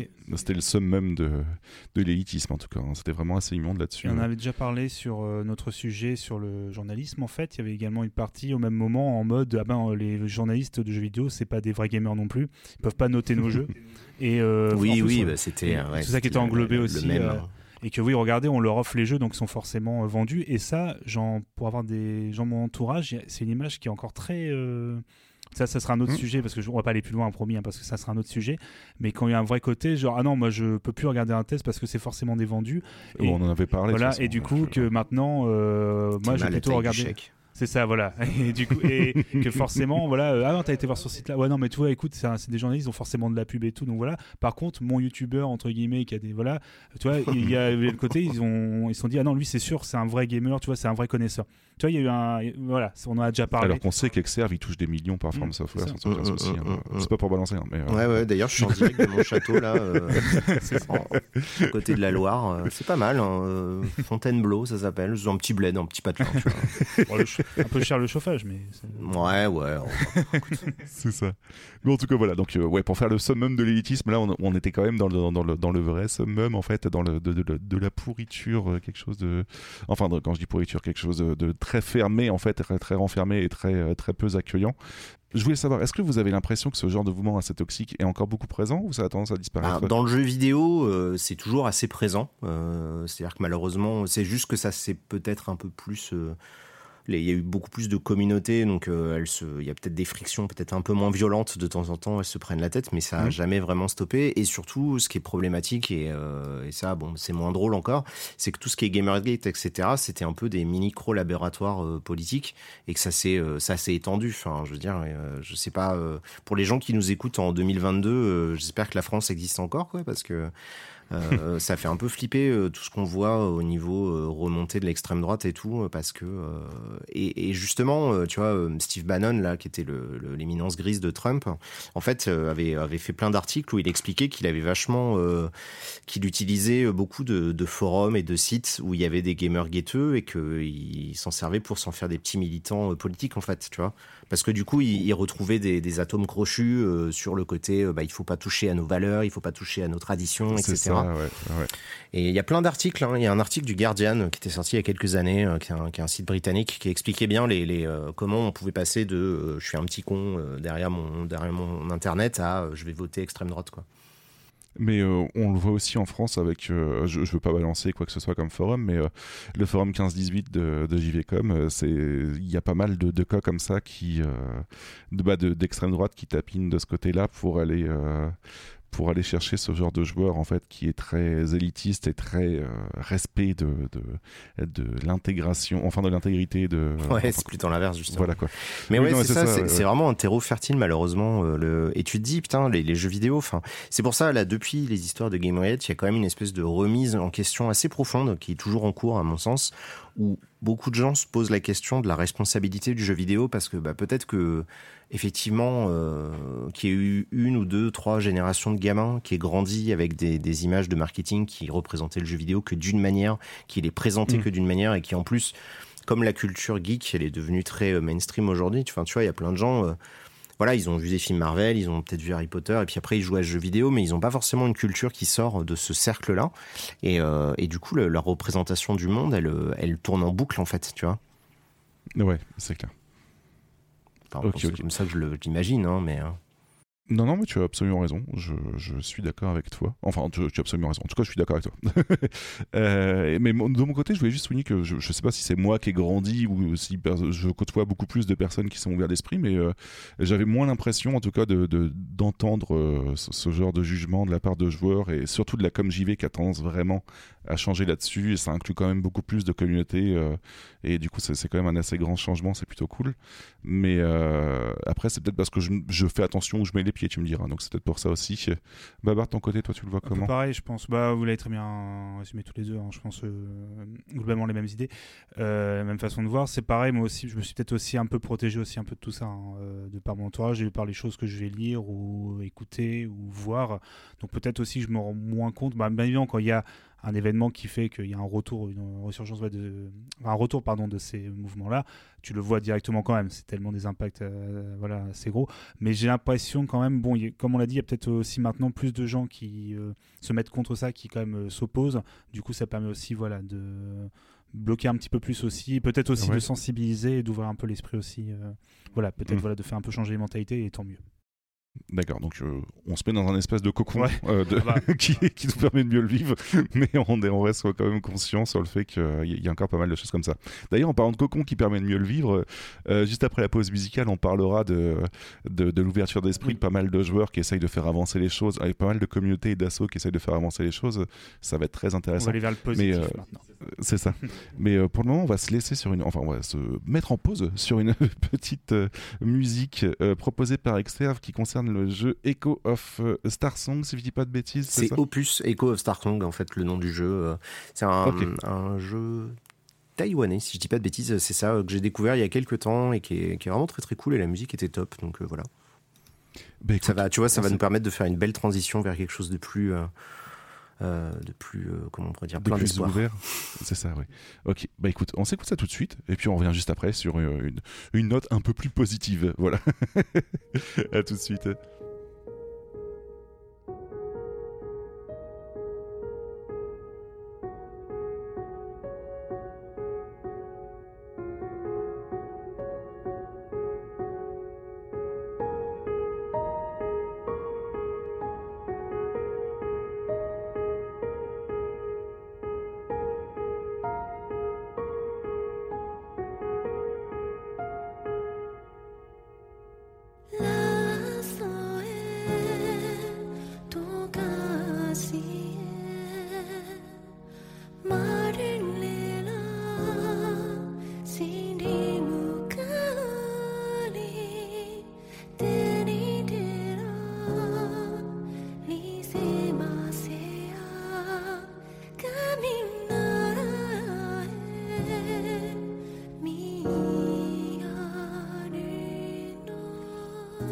Après cette petite pause musicale et on va partir sur un peu plus de positivité. On va parler de l'ouverture d'esprit de la part des joueurs et notamment des, des assos, des communautés qui essayent de, d'apporter un peu plus de changement vis-à-vis de ce côté-là. Donc, euh, avez-vous des exemples, vous, de votre côté, d'assauts ou de communautés venant en aide aux joueurs en termes d'accessibilité? Euh, bah Alors, l'accessibilité, c'est un truc assez particulier parce que c'est vraiment... euh, Enfin... je pense que c'est pas mal de définir, c'est-à-dire que c'est vraiment tout ce qui est lié au handicap ou euh, tu vois, aux invalides. En gros, quand tu as un problème, euh, que ce soit physique ou mental, qui te qui t'empêche de profiter des choses. Tu vois, on va parler d'accessibilité euh, parce que ça ça hum, c'est pas que lié à de la difficulté ou des choses comme ça. C'est euh, je saurais pas forcément exactement le, le définir, mais c'est parce que comme tu balances directement là-dessus, je me suis dit bah c'est pas mal de rappeler.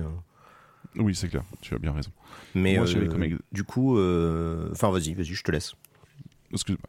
Du coup, euh, moi j'avais comme exemple Cap Game, par exemple, qui est une asso euh, loi 1901 qui agit pour améliorer l'accessibilité aux jeux vidéo et plus largement à l'inclusion des personnes, bah, comme tu disais, en situation de handicap en fait. Donc, euh, ils euh, testent des jeux, mais dans l'esprit du est-ce que ce jeu-là est jouable avec une seule main? Est-ce que c'est jouable euh, en termes de, de contrôle? Est-ce que c'est facilement mappable? Si vous avez une euh, la manette de Microsoft, je sais plus comment elle s'appelle, mais vous voyez ce que je veux dire en fait.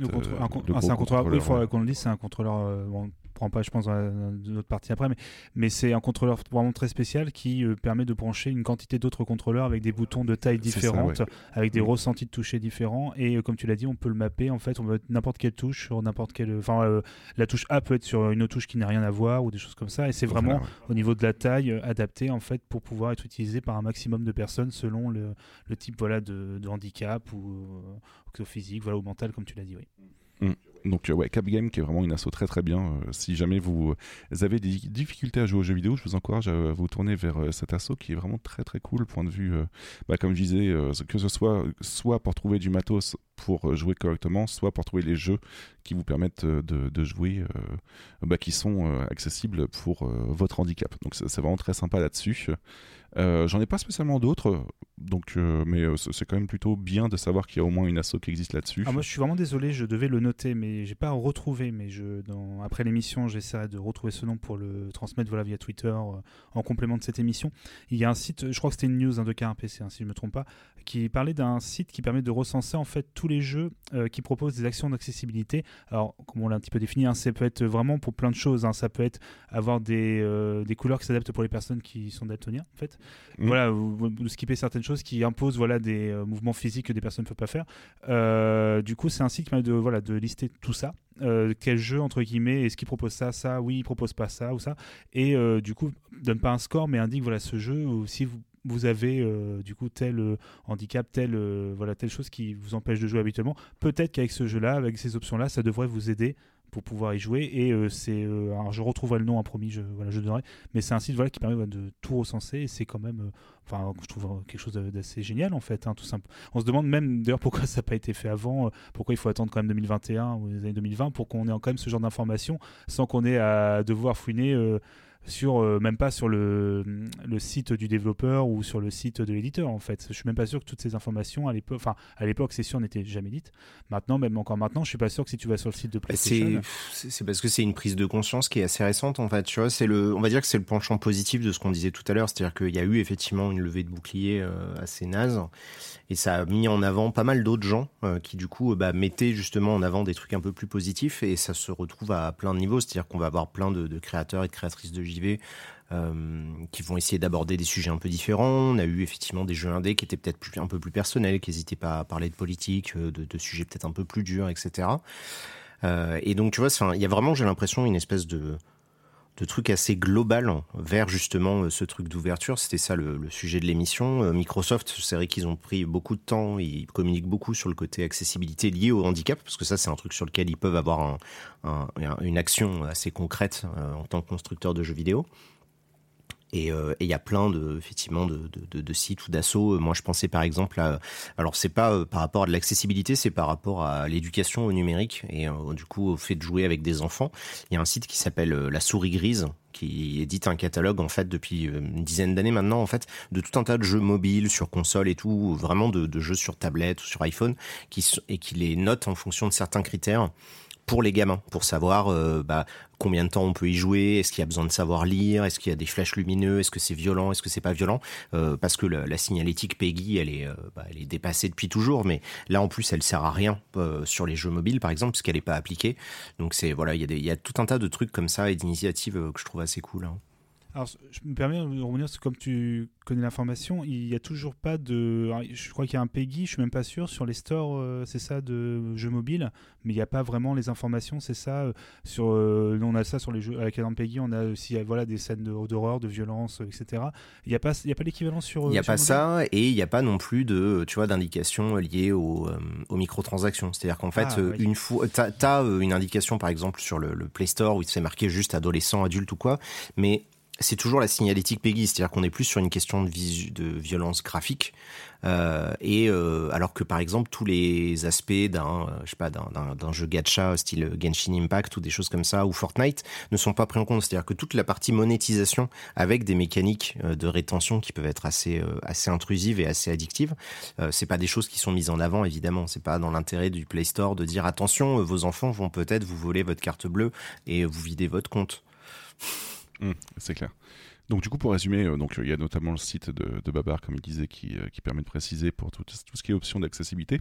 On a euh, le, on a Cap Game, du coup l'association pour tout ce qui est personnes en situation de handicap, et du coup on a la souris grise pour plutôt orienter vers les, les, enfants et tout ce qui va être jeu accessible pour les enfants, que ce soit, bah, comme on disait, avec des flashs ou avec des ce, genre de choses-là en fait qui, qui peuvent être. bah oui, parce que c'est assez flippant quand t'es jeune parent de, de, de, savoir est-ce qu'il faut faire jouer leurs enfants, va y mm. avoir, tu vois des gens à l'école qui vont être en mode diabolisation, il faut surtout pas jouer, euh, jeux vidéo c'est dangereux, euh, etc. Alors euh, il y, a des choses, il y, a tout un tas de trucs, hein. il y a des recherches qui sont faites, il y a des, des, il y a des pédiatres, etc. qui font des études. Donc c'est vrai que les mômes avant 3 ans, en général, il faut éviter de leur faire il y, avait la règle pendant très longtemps euh, qui était, qui était euh, une étude de Stéphane Tisseron, qui est un grand psychiatre en fait, qui avait euh, fait une règle 3-6-9, tu vois, où en gros il disait avant 3 ans pas d'écran, entre 3 et 6 ans quelques minutes par jour ou par semaine, au-delà de 9 ans quelques minutes par jour, toujours encadré, etc.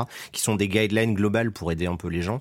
Mais c'est vrai que par exemple la question des, vu que le, la population qui joue aux jeux vidéo vieillit et, on commence à avoir des enfants depuis quelques années, ben c'est pas mal qu'il y ait des trucs comme ça qui existent, je trouve. C'est clair, ouais, ouais. Et euh, par contre, du coup, euh, on, va, on va élargir un petit peu plus la question. Je me permets aussi, j'appelle aux gens qui nous écoutent, si jamais, bien évidemment, vous avez d'autres euh, associations ou vous connaissez d'autres sites, d'autres voilà, d'autres informations comme ça, ne pas hésiter à nous les mettre en commentaire de, du Twitter ou même nous, nous les donner via Twitter ou via par mail, comme on dira à la fin, et on les nommera bien évidemment ensuite de cet épisode, que ce soit dans. Exactement. surtout pas hésiter. Voilà, oui, merci. Et euh, je voulais parler aussi de représentation en fait et de, de minorités en fait, bah, d'associations et de communautés qui aident à la représentation de minorités. Euh, de mon côté, moi j'avais Perso Caché par exemple qui aide à la représentation des minorités dans le, dans le monde du streaming en fait. Donc le Coucou Tragic System par exemple qui en a parlé un petit peu quand j'étais voir sur leur, leur Discord qui est plutôt intéressant. Bon, c'est plutôt orienté vers le, streaming, mais c'est plutôt intéressant en fait d'avoir euh, un peu d'aide quand, quand, tu es une personne racialisée et que du coup tu, tu, n'as pas spécialement euh, grand chose à, bah, qui te représente vraiment, donc c'est plutôt sympa. Euh, il y avait StreamEr par exemple aussi qui est plutôt orienté vers euh, au streaming quand tu es une femme et qu'on sait que globalement c'est très difficile là-dessus et donc du coup c'est plutôt sympa d'avoir ce genre de d'aide. on a Woman in Game qui est beaucoup plus international en fait, qui aide les, bah, qui est une association en fait qui aide les professionnels du jeu vidéo en fait, donc qui œuvre pour la mixité dans l'industrie du jeu vidéo en France et notamment, j'ai dit en France, mais euh, il y en a aussi euh, dans d'autres pays. Hein, mais euh, il y, a, il y a une, une, antenne française avec des moyens d'action tels que des formations, des rencontres, la sensibilisation, l'éducation, même l'entraide en fait. Voilà. Et enfin, une dernière que j'avais vue, il y avait Afro Gameuse qui est euh, une association de professionnels œuvrant pour la mixité dans l'industrie du jeu vidéo en France. Donc euh, euh, vraiment avec, bah là par contre cette fois-ci ça, mélange entre quelque sorte les deux en fait avec les pour les personnes racialisées et pour les femmes en fait. Donc voilà avec des moyens d'action comme je disais, formation, rencontre, sensibilisation, éducation et entraide aussi. Euh, de votre côté, est-ce que vous avez un petit peu de. Euh, bah, est-ce que vous connaissez quelques assos ou communautés qui aident justement à ce, à ce genre de, de diversité, en fait? Euh, bah, Tu as, résumé, enfin, en tout cas, tu en as présenté déjà pas mal qui, sont, qui sont très connus. après, il faut savoir aussi que s'il y a des gens, par exemple, si vous, les, les, gens qui nous écoutent, ils veulent faire du jeu vidéo, ça, chaque région a une petite antenne locale d'associations. Il y a Atlan Game en Bretagne, dans le Grand Est, c'est East Game, il va y avoir Push Start vers Montpellier. Enfin, voilà, chaque petite région à, euh, à des assauts comme ça qui essayent justement d'aider à aller là-dedans. Donc on n'est pas forcément dans de la représentation, euh, mais euh, ça fait partie aussi des choses où en fait globalement, comme il y a une sorte de prise de conscience globale de tous ces sujets-là, et on le voit dans l'actu récente avec Activision, Blizzard et tout ça, on sent quand même qu'il y a un mouvement de la part des professionnels du JV qui essayent d'aller vers un peu plus d'ouverture, quoi.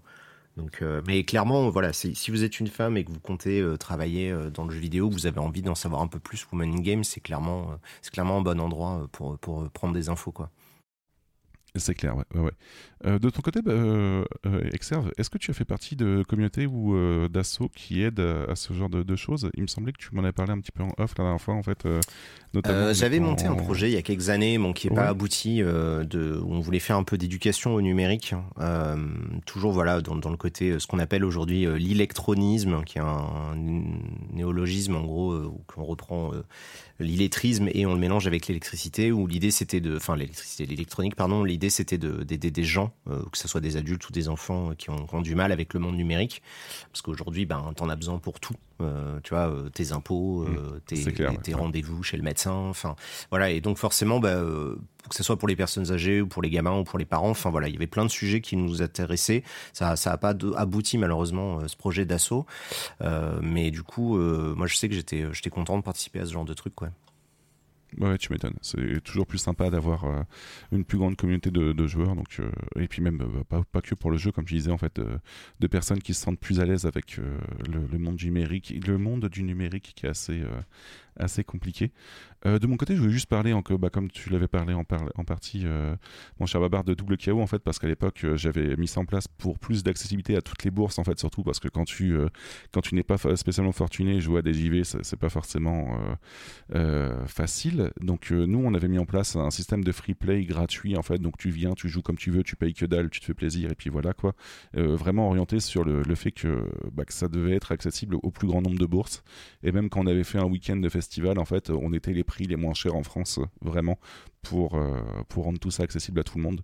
Donc on, s'était débrouillé pour avoir de l'aide de la part de la région, il n'y a pas de souci, etc. Mais euh, notre objectif principal, c'était vraiment d'essayer de mettre en place quelque chose qui soit accessible euh, pour toutes les bourses. Et contrebalance un peu ce que j'avais dit tout à l'heure. Hein, au contraire, j'avais rencontré un accueil aussi de gens qui, même pour tu étais quelqu'un qui découvrait même le jeu vidéo entre guillemets tu étais accueilli pour te faire découvrir. Bah ça c'est des jeux de baston. Il y avait également d'autres jeux. Parfois il y avait du free play avec des jeux qui n'étaient pas du tout des jeux de, combat donc c'était vraiment un côté bah, de faire découvrir aussi le média jeu vidéo, euh, même aussi parfois avec des événements un peu sporadiques, avec des événements, voilà, comme tu as dit, des grands événements où il y avait euh, aussi la volonté de faire participer euh, pour des conférences ou, aussi voilà, de faire connaître le média et ses différentes mm. parties. Donc je pense, oui, pour contrebalancer un peu l'idée que je pouvais donner que non, c'était que des gens qui jouaient très bien, non, pas du tout. Absolument pas. Il y avait de tout, tout, le public et de toutes les personnes. Et comme tu as très bien dit, vous avez vraiment accentué son côté que vous pouvez venir comme ça, même si vous n'étiez pas forcément inscrit au début. Bah, venez. On est là pour, euh, voilà, pour faire mm. découvrir le jeu vidéo et euh, avec des gens voilà, où ça se l'ambiance était vraiment sympa. Et le but c'était voilà, de rigoler, de, découvrir des choses. Du coup, tiens, euh, pour. Oh, pardon, je vais tomber un truc. Euh, pour, euh, du coup, pour rebondir sur ce que tu disais, tu as prononcé le mot bourse et du coup, ça m'a fait penser à ça. Il y a l'association Loisirs Numériques qui, est, qui a mis en place depuis l'année dernière, je crois, un truc qui s'appelle la Bourse JV où en fait c'est l'idée c'est de, collecter des fonds pour aider des, étudiants, des étudiantes qui n'ont pas forcément beaucoup de moyens à pouvoir faire des études de jeux vidéo parce que ça coûte un bras. Et, euh, notamment, ils avaient vendu des artworks de, plein de studios euh, il y a quelques mois. Et du coup, euh, là, au Game Camp, donc, qui est un gros salon du, du, jeu vidéo professionnel à Lille, hein, qui, est, qui, a lieu chaque année, enfin, du coup, qui avait deux nouveaux lieux après le Covid.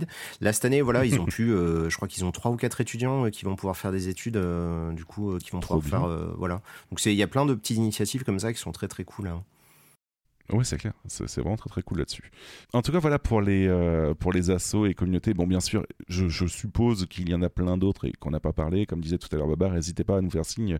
On, on complétera euh, sans aucun souci avec le retour du courrier le mois prochain. Bah, en fait, euh, si tu veux qu'on complète un petit peu, euh, il y a par exemple les gens du Mix, hein, qui est un collectif de développeurs indépendants qui présente en fait des jeux historiquement. ils faisaient ça à la Gamecom, etc.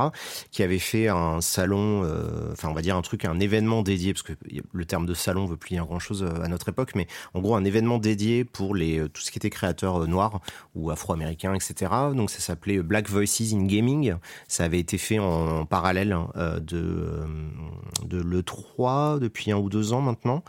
Euh, je sais plus exactement, mais voilà, il y a en fait euh, dans, le côté développement, ce qui est assez euh, sympa, c'est que comme le jeu vidéo aujourd'hui, c'est vraiment une forme d'expression artistique très beaucoup plus accessible en fait euh, pas dans le sens euh, handicap dans le sens euh, code. On peut créer des jeux aujourd'hui sans Ouais, forcément avoir des, des connaissances. Les outils sont moins chers plus adaptés c'est plus facile aujourd'hui de trouver des gens qui veulent faire des jeux vidéo. On a vraiment une diversité dans la création des jeux qui, a explosé ces dernières années. Et c'est vrai que du côté développement, il y a plein, plein, plein d'assauts. Là, j'ai pensé à Black Voices, mais je suis sûr qu'il y a des tonnes et des tonnes d'autres trucs euh, dont, les noms m'échappent maintenant. Mais euh, voilà, si vous suivez l'actualité, au-delà de l'E3 et des paillettes et des trucs comme ça, il y a beaucoup de choses qui se font euh, pour, pour mettre en avant justement des jeux peut-être moins connus. Oui, c'est clair. Et puis même pour aider des causes de, de personnes euh, de, de minorités, euh, je pense par exemple à itch.io qui avait fait un gros pack. Je pense qu'on peut l'inclure dedans parce que ça, mine de rien, ça, ça aide. Ah oui, oui, le rien, bundle euh, Black Lives Matters, ouais. Oui, ouais, qui était vraiment excellent en fait et qui avait aidé beaucoup. Donc euh, voilà, il y a pas mal d'initiatives comme ça qui sont vraiment très très bien, je trouve. Et qu'il faut, euh, qu'il faut communiquer un peu plus parce que c'est vraiment très cool. Et on voit qu'il y a pas- quand même pas mal de choses qui se mettent en place depuis quelques années. Euh, je parlais euh, par exemple de mon côté pour WKO, mais il y a plein d'autres assos en France qui essayent de, de faire, bah, de rendre le jeu accessible à tous sans aucun souci hein, là-dessus. voilà. Donc c'est c'est Mm, vraiment oui. très très cool de ce ça qu'on a cité forcément celle que tu connais le mieux, bien évidemment. Mais euh, bien évidemment, un peu partout, il y en a voilà, plein d'associations qui. euh, voilà, on est plus dans le côté euh, accessibilité, comme tu as dit, au niveau peut-être juste du média, hein, euh, dans le terme de Mm. si vous voulez, pour pouvoir jouer aux jeux vidéo, euh, voilà, il n'y a pas de question. euh, tu vois, de niveau handicap ou autre, même si bien évidemment ça en fait également partie, mais, mais c'est vraiment donner, rendre accessible le jeu vidéo, juste pouvoir y jouer en fait de façon gratuite et euh, voilà, pour faire découvrir des choses, c'est quand même, quand même une chose assez importante également. Euh, C'est clair. Mais euh, il y a aussi un- une plus grande ouverture d'esprit du côté des développeurs, en fait. Euh, et je voulais en parler un petit peu aujourd'hui, en fait. Il y a pas mal de développeurs qui essayent de, rendre leur jeu beaucoup plus accessible avec pas mal de choses. Par exemple, de votre côté, qu'est-ce que vous pensez quand je vous dis à propos des actions pour rendre le jeu plus accessible de la part d'un développeur? Vous avez quoi comme idée qu'il peut mettre en place de son côté? Bah, Babar, il parlait tout à l'heure des trucs pour tout ce qui est daltonien. C'est vrai que ça, c'est les, les, les changements de couleur. C'est un truc qu'on se voit depuis quelques années. Euh, Il y a, euh, il y en a plein en fait. euh, typiquement, tout ce qui est euh, répétition d'input. C'est des fois quand il doit faire appuyer plein de fois sur une touche pour faire une action. euh, des fois, il y a plein de jeux où tu peux juste maintenir une touche, ce qui permet de les simplifier. On peut même choisir de les zapper complètement. euh, ce genre de, QTE, on va dire. Il y a, euh, y a des trucs sur euh, la, taille des sous-titres. euh, euh, sur euh, enfin en fait il y a, y a vraiment plein plein d'options euh, ces dernières années les jeux ils essayent de rivaliser un petit peu même d'ailleurs en termes d'ingéniosité et c'est assez sympa de voir ça de voir qu'ils essayent à chaque fois euh, d'année en année on voit de plus en plus d'options. Euh, l'exemple le plus récent je pense que vous aviez pensé aussi c'est c'est Forza Horizon qui va proposer pour les personnes euh, anglo-saxonnes euh, euh, un doublage en langue des signes.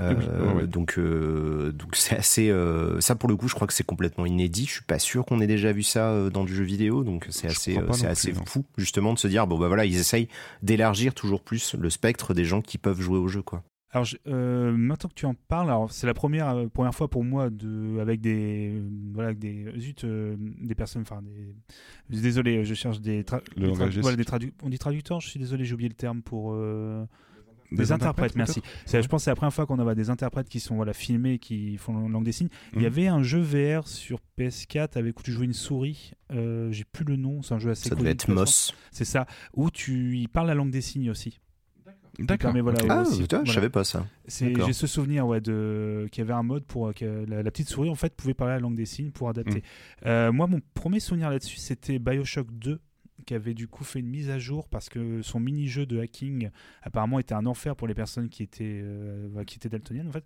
Et du coup, euh, ils ont dû faire une mise à jour pour mettre un mode daltonien pardon, sur ce mode de jeu. Et je crois qu'en fait, il y a eu le, dans la foulée, il y a pas mal de développeurs après qui ont commencé à mettre ça en se rendant compte que c'était quelque chose qu'on pouvait euh, implémenter de façon assez facile, voilà, de changer la chromatique, certaines couleurs.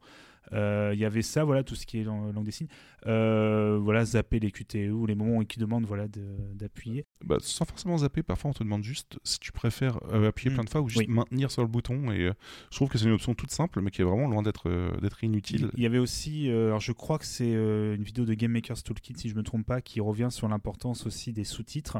À quel point c'est Mm. extrêmement. Maintenant, ça s'améliore, mais c'est toujours un, un point faible au niveau du vidéo le- d'adapter. Notamment avec l'arrivée de la HD, Ouais. que ça a été très très problématique là-dessus. Pour moi, Euh, pendant longtemps, c'était la galère. C'est incompréhensible. Moi, je comprends toujours pas comment on a pu valider euh, d'avoir des sous-titres de 3 et j'exagère à peine de 3 pixels, euh, même sur des parce que Mm. même en partant du principe que des gens ont des très grandes télé, même avec une grande télé, c'est quasiment illisible. Moi, je comprends toujours pas. Euh, mais ouais, ouais. Et euh, il y avait ouais, ce genre d'options, euh, il y en a tellement en fait. hein. Euh, il y a Last of Us 2 aussi qui s'est re- fait remarquer également pour le très grand nombre euh, d'options d'accessibilité, notamment pour les personnes non voyantes. Oui, ouais. Euh, Ce qui va tout pareil, pas nouveau, mais pratiquement en fait, hein, à ce point que des jeux euh, permettent voilà que quelqu'un qui est parce qu'avant il y avait un article, je crois que c'était également dans Canard PC que j'avais lu ça, où des gens qui étaient voilà qui étaient malvoyants ou non voyants, euh, du coup racontaient comment ils jouaient aux jeux vidéo, ils se rendaient compte qu'en fait ils usaient vraiment de de d'astuces en fait. Et c'était Bah, je repense à Melusha qui était Oui. venue pour euh, sa pratique de jeux vidéo en tant que malvoyante en fait et c'était très intéressant d'apprendre comment elle, elle se débrouillait parce que c'était quand même assez compliqué. Ah oui, oui. hein. Et du coup, maintenant, je crois que Last of Us 2 a vraiment euh, des options qui permettent vraiment, euh, même, euh, bah forcément, quand on voit le jeu tourner avec ces options, euh, on peut pas forcément se rendre compte, euh, nous, bah, en tant que personne euh, voyante, Mm. qui du coup puisse voilà, comment ça peut aider. Mais en fait, non, ce sont des options qui vraiment permettent à des gens de pouvoir jouer à, euh, à ces jeux-là en ayant, voilà, euh, avec leur, leur handicap. D'ailleurs, euh, tiens, je, je, je rentre une petite anecdote perso euh, sur le, le Ouais. co- côté justement malvoyant. Quand j'étais en magasin, j'avais un client qui était malvoyant et je me souviens qu'on avait passé une après-midi entière. Enfin, c'était, je crois parce que c'est peut-être même un de mes premiers contacts avec une personne handicapée qui voulait jouer à un jeu vidéo. Euh, et du coup, il avait pris énormément de temps. Alors non, c'était pas. Non, j'ai un autre exemple, mais bon, bref. C'est pour ça je m'en souviens parce qu'on avait vraiment passé beaucoup de temps. Il avait une DS en fait, et, euh, et du coup, il me demandait de lui faire tester des jeux. Et c'est ça en fait, à, l'oreille, lui, il voulait savoir, tu vois, s'il allait pouvoir y jouer. Et donc, je devais lui expliquer deux trois trucs, lui noter des menus. Après, il les retenait dans sa tête. hein. Et c'était assez, euh, assez impressionnant. euh, et au final, on arrivait à lui trouver des jeux. Alors à chaque fois, évidemment, on passé des heures, mais mais voilà, c'était c'est des bons souvenirs où je me suis dit tiens, je me sentais un peu utile des fois comme vendeur Micromania. A- moi, je pense aussi à Legend of Grimrock, euh, Grimrock pardon, qui est un dungeon crawler en vue subjective, où euh, pareil, un, quelqu'un qui expliquait qu'il y avait des soucis euh, au niveau, je crois que c'était vi- visuel également, euh, Mhm. ou même, au, oui non, c'était c'était physique, excusez-moi, pour pouvoir l'affichage en fait de certains boutons, en fait, c'était au niveau la façon dont c'était fait, c'était trop compliqué pour pouvoir cliquer ou pour pouvoir appuyer, et a donc demandé directement au développeur est-ce qu'il serait possible en fait de que les boutons qui sont uniquement euh, là, qui étaient juste pour le côté un peu euh, l'interface en fait, mais un Mhm. côté un peu joli, pu- puissent également être des boutons qu'on puisse cliquer pour au lieu d'utiliser le clavier en fait, parce qu'il avait besoin de cliquer et donc ça a été implémenté après par les développeurs. Euh, Voilà, c'est que des petites choses comme ça, mine de rien, qui des petits détails que tu peux pas deviner, hein, bien évidemment euh, de Ah base. ouais. Et je pense que maintenant même, il y a, au niveau des développeurs prennent le temps en fait de consulter. euh, des personnes voilà pour pouvoir est-ce que, est-ce que ce type d'option va vraiment vous aider? Qu'est-ce qu'il faudrait faire Mm. selon votre handicap et selon là, les, les choses qui, qui manquent d'accessibilité? Comment on peut rendre notre jeu plus accessible? Ouais, je, voulais juste rebondir parce que, bon, même si ça parle pas des développeurs mais plutôt des communautés, mais je viens d'y penser là, euh, à l'époque, ça m'avait plutôt surpris parce que c'était au début du streaming. En fait, il y avait une personne qui était malvoyante et euh, la communauté euh, jeux de rôle de jeuxvideo.com, en fait, aidait cette personne, cette personne streamait, en fait, et lui donnait les indications en vocal, en fait, à base de euh, bah, tel menu, en fait, là, il y a, y a attaqué, là, il y a objet, etc. Donc, tu gères comme tu veux. Et il avait fini plusieurs jeux comme ça. Donc, ça m'avait marqué à l'époque, en fait, parce que j'ai trouvé ça très, très sympathique de la part des, des joueurs de prendre le temps là-dessus. Donc, donc, euh, il faisait principalement des JRPG, mais euh, il avait réussi à se débrouiller comme ça. Et je pense également aux trigger warnings maintenant aussi pour euh, des thématiques, parce que c'est aussi une forme d'accessibilité. Selon certaines thématiques qui peuvent être extrêmement euh, difficiles à, à- à revoir ou à lire pour certaines personnes. Euh, aussi, voilà, de pouvoir zapper selon certaines thématiques. Euh, voilà, ce, ce jeu parle de telle thématique ou autre. Cette séquence euh, va par exemple. Vous souhaitez-vous euh, ne pas, voilà, voulez-vous la zapper entre guillemets? Moi, je pense que ça peut aussi faire partie de ça. Il y a aussi, euh, voilà, pour prendre aussi également en compte voilà, clair. ouais. le, ressenti des, des joueurs et joueuses. Ouais. Alors juste pour rebondir tout à l'heure par rapport au mode malvoyant aussi, je pensais euh, que en fait le mode daltonien maintenant est enfin sur pas mal de jeux, je le vois présent. Donc c'est vraiment, c'est vraiment super mis en place. C'est même pas directement intégré au moteur directement peut-être à Unity et je pense qu'il doit y avoir une option maintenant hmm. pour intégrer ça. De, non, non, c'est à, à, soi de le faire. Hein. Ah, mais en fait, ah, ce, qui, ce, qui, est différent, c'est que comme maintenant, de plus en plus de devs ils pensent tôt dans une production de jeu, ben en fait, c'est le genre d'option. Plus tu y penses au début, plus ça va être facile de les intégrer parce que si c'est quelque chose où à la fin euh, d'une production tu te dis ah oups on a oublié c'est un enfin tu peux casser ton jeu euh, juste pour rajouter des options et des choses comme ça mais et c'est je pense c'est ça qui a changé c'est comme maintenant c'est pris en compte assez tôt dans les prods on, a l'impression que c'est euh, ça se répand et bah du coup quand les devs le peuvent, parce que c'est pareil, ça coûte du temps et de l'argent de, de, faire ça, quand ils le peuvent, c'est vrai qu'on le voit de plus en plus. quoi. C'est clair. Euh, j'avais aussi deux trois petits trucs par rapport à l'accessibilité, mais en tant que euh, facilité en quelque sorte pour jouer, donc sans forcément être euh, être pour les, personnes à déficience visuelle. Je pensais par exemple, bah, comme Sushi l'a dit au début, le mode auto combo des Tales of qui lui a permis de finir le jeu. Donc mine de rien, c'était quand même assez le pied là-dessus. et sur Forza Horizon, en fait, il y a un mode qui a été mis en place qui est plutôt cool. Et c'est la première fois que je vois ça sur un jeu de course, c'est que ton jeu est ralenti à 0,5 en fait, donc il va deux fois moins vite, mais avec la même, donc ta voiture va à la même vitesse. C'est juste que le jeu va deux fois moins vite pour que tu puisses avoir les réflexes de conduire une voiture, euh, enfin de conduire normalement en fait, euh, euh, sans aucun souci. Donc je trouve ça vraiment très très bien. C'était une des premières fois que je voyais ça. Et je, donc ça, c'était un peu plus hors sujet, mais je l'ai marqué quand même. Donc pour pas mal de simulations, maintenant en fait, tu as un mode automatique en fait pour certaines phases qui sont plutôt intéressantes. Par exemple, je pense par exemple à Flight Simulator qui te permettait directement de zapper toute la phase de décollage et d'atterrissage pour uniquement avoir ta phase la plus simple en fait pour jouer à, la phase que tu penses en fait. Donc euh, vraiment la, partie beaucoup plus accessible là-dessus dans ce cas-là. Donc pas vraiment pour un handicap, mais vraiment juste pour ceux qui ont un peu plus de mal et qui cherchent plus de facilité à jouer euh, à leur jeu. Euh, juste un dernier détail très important, c'est aussi tout simplement pouvoir régler l'interface en fait, que ce soit le réticule mm. de visée ou des choses comme ça pour des FPS, ou alors tout simplement la taille des textes dans les menus ou dans les cinématiques. Maintenant, il y a beaucoup de jeux qui proposent ça et même il y a tout maintenant, il y a même, je crois même que c'était la PS4, tu m'avais montré à l'époque, qui avait une option zoom. T'as une loupe. Une loupe, c'est ça. Ouais, de rien, bon, qui est pas parfaite, attention, on est, il restait encore les débuts, mais qui a le mérite d'être là encore. Voilà, c'est une première. Ah, je sais que pour God of War, je l'avais utilisé parce que c'était l'enfer pour lire les, les textes de description de certaines euh, attaques ou certaines armes. C'était euh, c'était assez l'enfer. Donc, euh, on l'avait utilisé avec Sushi parce que sinon, on aurait galéré. Euh, qu'est-ce que je vais dire d'autre? Non, euh, bah, oui, globalement, en fait, tout ça pour conclure, et justement, ça répond à une question qu'on aurait pu poser avant, où on se demandait s'il suffisait de, de, rendre juste un jeu plus simple pour qu'il soit forcément accessible. Non, vous voyez qu'il y a vraiment 800 options possibles en fonction du handicap, et Sushi complété en disant que, bah, de toute façon, euh, même plus que ça, il faut aussi prendre en compte la possibilité d'inclure n'importe quel périphérique, en fait, pour que chaque joueur en situation de handicap puisse avoir, en fait, sa chance de pouvoir jouer comme il le c'était surtout, euh, pas une excuse, mais c'était surtout pour bien appuyer le fait qu'un jeu qui est simple n'est pas un jeu accessible. C'est vraiment deux notions, bien évidemment, mm. qui sont totalement différentes. Et voilà, que c'est pas parce qu'on va dire, ah, on vous met un mode facile, c'est bon, le jeu, il y a beaucoup plus de gens qui peuvent y jouer. Non, c'est pas, c'est vraiment deux. C'est pas aussi simple. Comme l'a très bien dit Exer tout à l'heure, c'est vraiment un terme à part qui voilà regroupe beaucoup plus de choses que simplement mettre un, de rendre des ennemis moins euh, enfin voilà de rendre un jeu voilà une difficulté euh, beaucoup moins complexe en fait mais même euh, du côté des modes faciles, parce que peut-être, je sais pas, enchaîner là-dessus, euh, ça a aussi évolué. C'est-à-dire que pendant longtemps, mm. c'est vrai que le simple fait, tu vois, aujourd'hui, dire mode facile, mode normal, en fait, c'est presque un abus de langage, parce que de moins en moins de jeux reprennent ça. Tu vois, il va y avoir un mode histoire. Moi, je me souviens, par exemple, dans Divinity Original Sin, il y a un mode euh, histoire où les combats sont vraiment euh, expédié, c'est-à-dire que tu peux difficilement perdre, même en le faisant exprès, je suis même pas sûr que tu puisses vraiment perdre les combats, mais ça te permet de profiter du jeu et juste de, enfin, de profiter de l'histoire et de pas t'embêter avec le, gameplay, quoi. Euh, si c'est quelque chose que tu as envie de faire par manque de temps, enfin, peu importe les raisons, en fait. Et c'est vrai que ça, le fait que beaucoup de jeux aujourd'hui commencent à lâcher la terminologie facile, normale, difficile, etc. Je pense que ça fera beaucoup euh, sur le sur la durée pour peut-être un peu justement bah, changer la mentalité à ce niveau-là, quoi. Et après, bah, je pensais aussi évidemment au mode de Céleste, euh, qui a vraiment euh, oh proposé des tonnes et des tonnes d'options pour euh, simplifier là littéralement le jeu. Pas en termes d'accessibilité, mais en termes de difficulté. Donc vraiment le, la, mm. les voilà les la, dextérité dont on doit faire preuve avec nos mains, euh, qui va euh, euh, rendre infini les doubles sauts, qui va nous rendre immortels, enfin qui va nous proposer plein de ce qui était auparavant des cheat codes, va les proposer directement dans un menu et puis on peut choisir de les activer ou non. Et ce qui est cool, c'est que le jeu va pas nous punir si on le fait. C'est-à-dire que ben si on choisit de finir le jeu avec des options activées, on va pas ne pas avoir les succès ou on va pas avoir, on verra la vraie fin, etc., etc.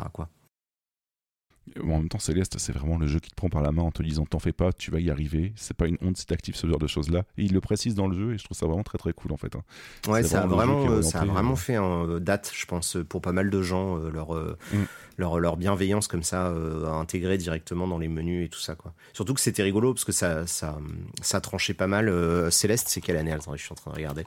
Sur, je- vous m'entendez taper sur mon clavier, désolé. Donc c'était en 2018 hein, et il y a un autre jeu qui s'appelle Cuphead qui était sorti euh, juste avant en septembre 2017 et lui c'est l'inverse c'est à dire qu'en fait si tu jouais au jeu en mode facile t'avais pas accès à la fin du jeu c'est à dire que tant que tu jouais pas en mode normal tu pouvais pas accéder au dernier niveau et le jeu t'empêchait de le terminer quoi C'est quelque chose qui était très très très présent euh, encore à l'époque dans les années 90, même les jeux d'arcade ou même des jeux, nombre Mm. de jeux, bah, je crois même les jeux de combat quand tu Street Fighter 2, je crois que si tu le mettais en mode facile, t'avais pas la, la vraie fin, t'avais pas tous les boss, je crois quelque chose comme ça. C'est ça. ouais, ouais. c'est possible hein. il y y avait plein de jeux qui faisaient comme ça ouais T'avais pas tous les derniers boss, tu faisais pas l'histoire complète et euh, même en. Alors des fois c'était tourné en mode bon ça y est, vous avez fait une première partie, vous maintenant vous connaissez le jeu, vous pouvez commencer à jouer en plus difficile. Mm. Mais bon euh, maintenant forcément avec le recul quand on. Mais non mais mais je pense mais, oui, c'était une mentalité différente mais maintenant on se dit bah ouais mais bon si des gens des gens déjà euh, pour le faire en facile, c'était déjà très compliqué. Si après tu leur dis, bah non, tu pourras finalement. euh, moi, c'était bah, and Ghost, Super and Ghost. Voilà, c'est genre- Ouais. voilà, le souvenir que j'ai, que j'avais réussi, je crois, à terminer une fois en facile. M'ont dit, ah bah non, euh, hey, euh, tu l'as fait en facile, t'es vraiment nul. Enfin, t'es là, quoi Enfin, tu sais, genre. Enfin, du, du haut de mes 9 ans, j'étais un peu en mode, ouais, c'est pas sympa, quoi. Tu m'étonnes. Donc ça, c'était un petit peu pour l'accessibilité. Je voulais parler aussi de la représentation des minorités dans le JV, en fait. Et, euh, de votre côté, est-ce que vous avez des exemples d'actions qui ont été mises en place par les développeurs pour euh, améliorer ce genre de choses? Ah bah ouais il y a plein de trucs Euh, bah déjà on commence à avoir un peu plus de jeux où on va incarner des femmes alors Ouais. c'est c'est pas encore c'est pas encore très la parité mais on, voilà il y a, il y a quand même des personnages féminins qui sont sortis ces dernières années qui ont quand même gagné en, en, en notoriété et qui sont pas euh, Lara Croft quoi. Donc euh, Mm. euh, donc ça c'est pas mal. Euh, va y avoir des en fait c'est ça c'est qu'il y a vraiment beaucoup de jeux maintenant qui vont mettre en place des, des personnages un peu sous-représentés. On va pouvoir jouer des personnes de couleur on va pouvoir jouer euh, des vieux, on va pouvoir jouer. Tu vois, moi ça m'avait fait. Ça a l'air de rien, mais Returnal, on joue une nana qui a une quarantaine d'années, euh, alors que c'est une tranche oui, d'âge ouais.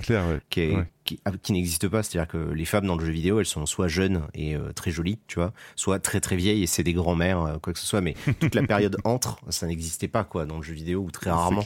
Donc, donc ça, ça m'avait, ça m'avait surpris dans le bon sens. Et après, bah, je vais peut-être vous laisser sortir d'autres exemples, sinon je vais monopoliser la parole. Ouais, bah, pas de problème. Moi, je vais enchaîner de mon côté, en fait, avec euh, tout ce qui est représentation des genres, par exemple, euh, avec Animal Crossing, Farther Horizon et d'autres jeux que je n'ai plus en tête, mais vous compléterez peut-être avec euh, le fait que maintenant, il y a il, elle ou non binaire, en fait. Donc, c'est quand même plutôt un grand changement vis-à-vis de ça, et c'est vraiment très cool, en fait.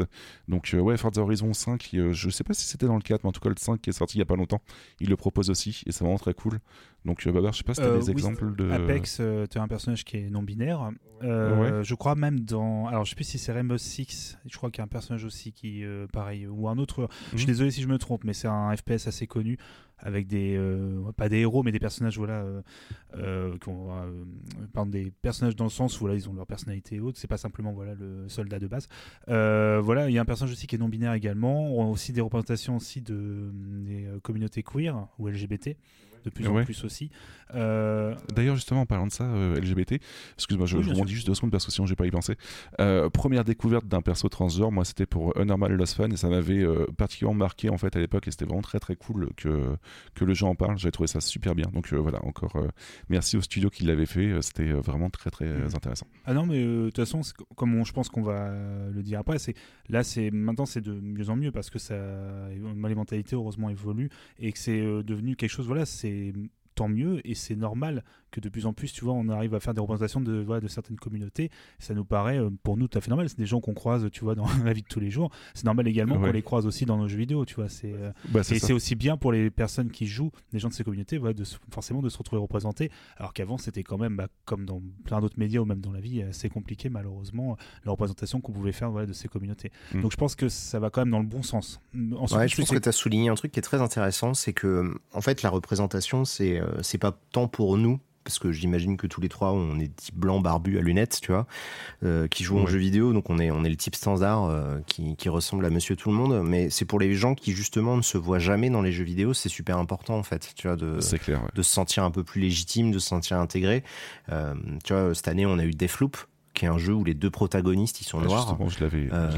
Donc ça c'est euh, c'est quand même assez fou. Il y avait euh, euh, c'était pas Life is Strange mais tu sais c'était euh, c'était Tell Euh, Me Life is Strange True Color en fait. Non, Alex c'est l'autre Ah non, c'est jeu. l'autre jeu de Not, de Not de Don't Nod. Donc j'ai oublié le nom. Voilà, où Il y a on un joue un ah, personnage transgenre.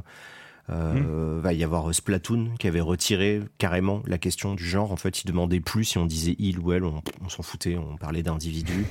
Euh, très bien. Et, et, euh, tu vois, je, je pense à d'autres exemples de jeux où du jour au lendemain, dans la création, ils sont, tu vois, il y a un truc qui s'est débloqué dans le cerveau des devs où en gros, bah, on pouvait jouer euh, des personnages masculins avec des voix de femmes, on pouvait mettre des barbes sur des femmes, on pouvait, tu vois, en gros, il y avait plus de limites.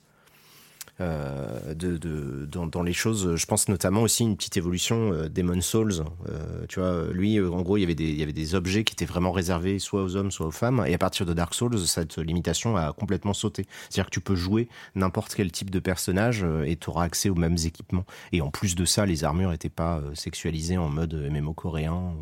Ou moins Ah, il y a de tissu, enfin plus il y a des d'armures. armures. euh, C'est ça, ouais. Putain, quel enfer ce, Mais, ce c'est vrai, en même temps que tu le dis, c'est vrai que dans pas mal de MMO, même des RPG tout court, tu as ce, il y a plus de genre au niveau des coiffures, au niveau des la Bah ouais. pilosité, des choses comme ça. Et, en fait, tu vois, tu fais bah oui, c'est, enfin, c'est juste. euh, Bah, pourquoi, Alors, pourquoi tu euh, serais limité en fait tu vois c'est ouais, Enfin, ouais, c'est clair. Justement, je voulais rebondir dessus avec des jeux qui avaient posé un petit peu de difficulté. Euh, je pense par exemple parce que j'ai écouté euh, le, le Player Club en fait justement avec euh, avec Perso Caché, il parlait comme exemple que WoW avait mis quand même euh, 15 ans à inclure des des hommes noirs en fait dans leur jeu. Donc tu ne pouvais pas créer d'hommes noirs jusqu'à présent. donc ils l'ont inclus au bout de 15 ans. Et ça c'est une question plus pour Exer parce que je me rappelle pas spécialement de l'édition du personnage. Je sais qu'au départ de. Donc je sais pas si c'est pour Demon Soul ou Dark Soul, quand tu faisais un personnage noir, en fait c'était juste la couleur de peau qui changeait et il n'avait pas les attributs de... bah, qui dé- le définissaient en tant que, que personne noire et donc du coup c'était un peu compliqué à l'époque. Je sais pas s'ils ont. Ah, euh, ont ouais, tendance c'est possible. Je t'avoue j'ai pas forcément. Bah, étant donné que je suis pas euh, concerné, j'ai pas forcément cherché. Ah oui, je, je Mais oui, du coup, oui, c'est vrai que bah, même dans les créateurs de personnages, enfin, tu vois, dans les dans les jeux vidéo, pendant longtemps, la question des cheveux, par exemple, ou euh, pour Mm. pour les personnes noires, euh, c'était un truc qui était pas forcément bien bien utilisé, donc euh, qui était pas bien rendu à l'écran.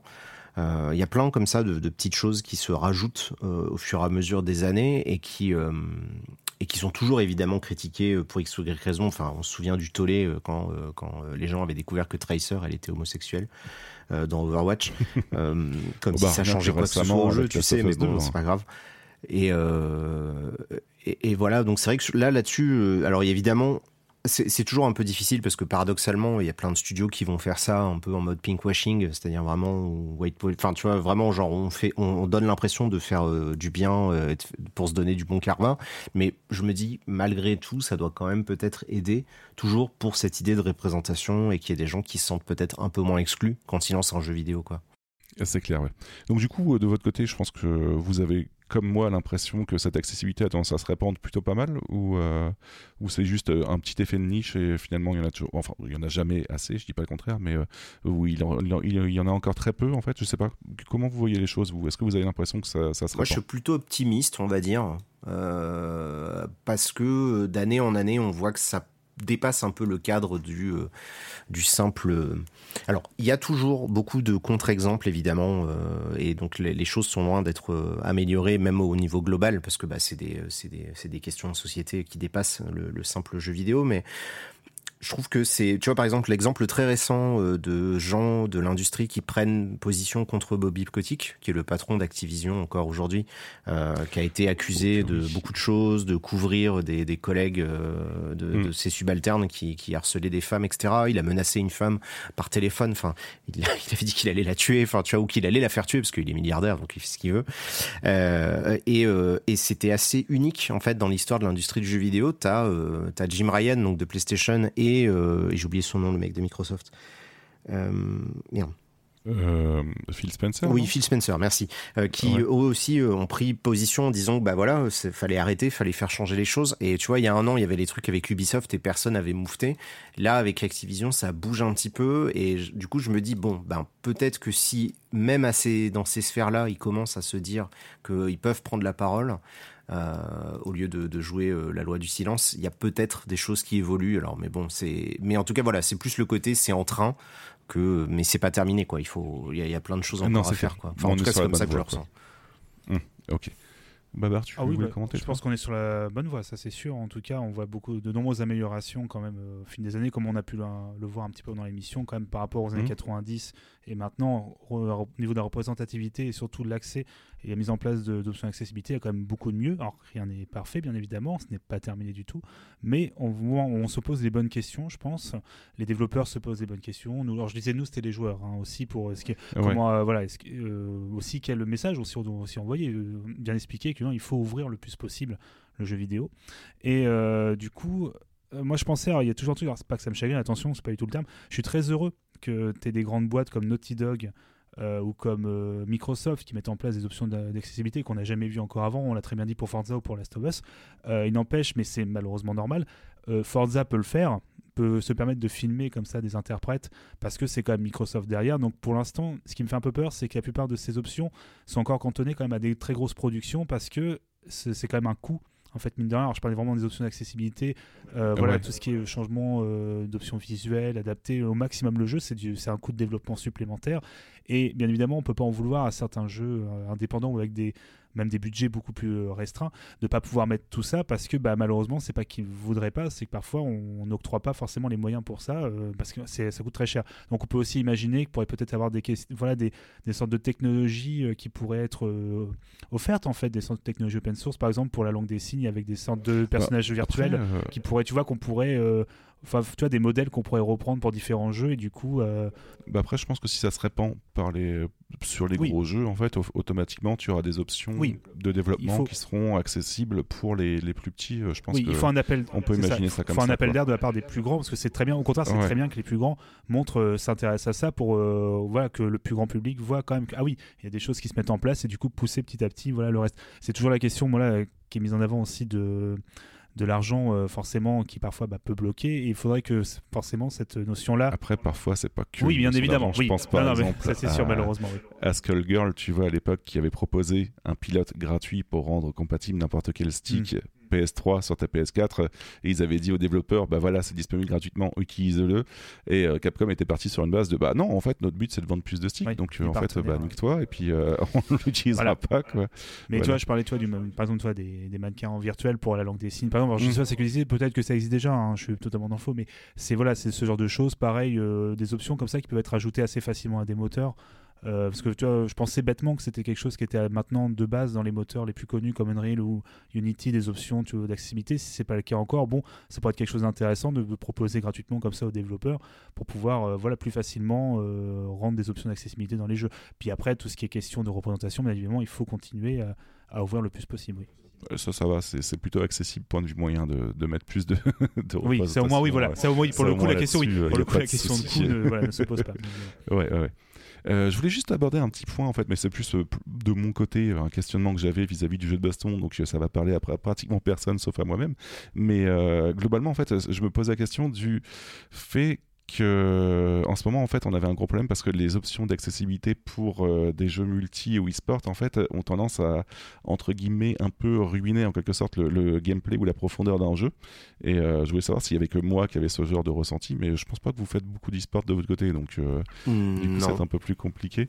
Mais euh, globalement, en fait, pour résumer les choses, ça fait une dizaine d'années que les devs de jeux de combat essaye de simplifier les jeux de combat pour qu'ils soient plus accessibles à tout le monde en supprimant certaines options, comme par exemple en mettant des, combos automatiques pour que ce soit moins compliqué, ou euh, retirer le, corner d'un jeu pour éviter de se faire euh, bourrer dans les coins, comme on dit euh, par chez nous, ou le supprimer les cartes de cercle dans SF5, ce genre, enfin pour certains persos de SF5, ce genre de choses-là, quoi. Et certes, ça ajoute pas mal d'options d'accessibilité. Le problème, c'est qu'on perd vachement en profondeur de jeu. Et je me demandais du coup s'il n'y avait pas un problème vis-à-vis du fait de rendre des jeux e-sport accessibles au risque de perdre des joueurs qui sont habitués à une certain, un certain, certain gameplay. Bah là après c'est une question de, ça c'est une question de production, c'est-à-dire que ben bah, Street Fighter 5, c'est peut-être pas forcément le meilleur exemple parce que c'est pas non plus un jeu qui a, qui a, qui a fait l'unanimité euh, dans la communauté baston, mais euh, dans le sens où ben il n'y a pas de raison en fait que faire des changements comme ça, ça, ça enlève le côté euh, challenge. C'est-à-dire que bah, pour les gens qui veulent y jouer vraiment avec le, le maximum de, de difficultés, etc., a priori, euh, ça devrait pas en fait euh, gêner. Tu vois ce que je veux dire? Hmm. Mais c'est peut-être justement. moi, hein, je, moi, j'ai pas le sentiment en fait que ça soit vraiment très. je sais pas on en avait parlé un petit peu euh, avant l'émission. Hein. Tu vois, moi, je t'ai parlé dans cette même idée. On peut très bien imaginer, tu vois, euh, différents tournois selon aussi euh, les options qui sont activées également. Tu vois, pour mm. moi, je vois, en fait, tu vois pas pourquoi tu, ça empêcherait les développeurs de faire leur système le plus complexe qu'ils imaginent ou quoi que ce soit avec un mode adapté. Tout comme après, tu mets des options d'accessibilité, par exemple de l'auto-combo ou des déplacements automatiques. Hein, je sais pas, on peut imaginer plein de choses. Et faire en sorte qu'après, bah, comme c'est des options qui peuvent avantager un joueur par rapport à un autre, hein, je sais pas, hein, peut-être comme ça, va faire un tournoi à part là-dessus. Je veux dire, ça n'empêche pas de développer en fait à chaque fois. Alors tu vas me dire oui, les coûts, euh, c'est normal. Hein, non, non, mais du... ce qui est vrai. Hein, mais la, grande problématique de ça, c'est surtout qu'en ce moment, en fait, euh, ils, euh, quand ils introduisent une option d'accessibilité, ils l'introduisent pour tout le monde et ils le forcent. Tu vois, c'est ça justement qui est, un peu compliqué. Quoi. Ouais, après, ouais, je pense que c'est tellement complexe aussi de, de, pardon de balancer enfin balancer pardon de oui d'équilibrer pardon un, un, jeu de combat que oui forcément ils ne peuvent pas se permettre peut-être de faire différentes versions je, voilà. Mais c'est dommage en fait de pense de se bloquer peut-être euh, sur ce côté oui mais là on va forcément avantager ceux qui ont des autocombos j'en sais rien et euh, empêcher voilà, un maximum de gens de jouer à ces jeux là en fait. Je trouve que c'est un peu, mmh. je suis un peu dommage après, bon. Après, tu avais le contre-exemple, par exemple, même si c'est pas très e-sport, de Mario Kart qui proposait des, euh, virages, enfin euh, des, dérapages automatiques et ce genre de choses-là, mais qui, à contrario, te proposait un boost en moins si tu mettais le. Donc, ils essayent d'équilibrer comme ça, et je trouve que c'est un peu plus intelligent que ce qui est en train de se faire en ce moment, point de vue jeu de, jeu de baston. Mais c'était plus une parenthèse là-dessus, euh, vis-à-vis d'un genre que je, je, pratique énormément plutôt qu'autre chose. Donc, je m'attendais pas naturellement à ce qu'on puisse en discuter pendant 800 ans. Je contacterai Bagro Point pour. pour en parler plus. Euh, bah voilà en tout cas pour euh, un petit peu euh, notre sujet du jour. on va juste se faire une petite pause musicale et puis on balancera notre petite conclusion, même si on a tendance, on a eu tendance à, y répondre un petit peu tout à l'heure. On aura peut-être des choses pour compléter. Euh, du coup, on va se laisser sur une euh, pause musicale de Elite Dangerous, puisque je sais qu'Exerve est un grand fan de Elite Dangerous. Du coup, euh... je m'en fous en fait. J'y ai joué en plus, c'est ça qui est rigolo. J'aime bien, tu vois. Non, non, c'était juste pour te charrier tout à l'heure sur la musique. C'est parce que la musique d'Elite Dangerous, c'est vraiment pas le truc qui m'a marqué, quoi. Bah, disons qu'il n'y en a qu'une en fait, donc c'est pour ça que ah, bah, plus de celle du menu principal, tu vois. Donc euh, voilà, donc on s'écoute la musique du, du menu principal d'Elite Dangerous et on revient juste après.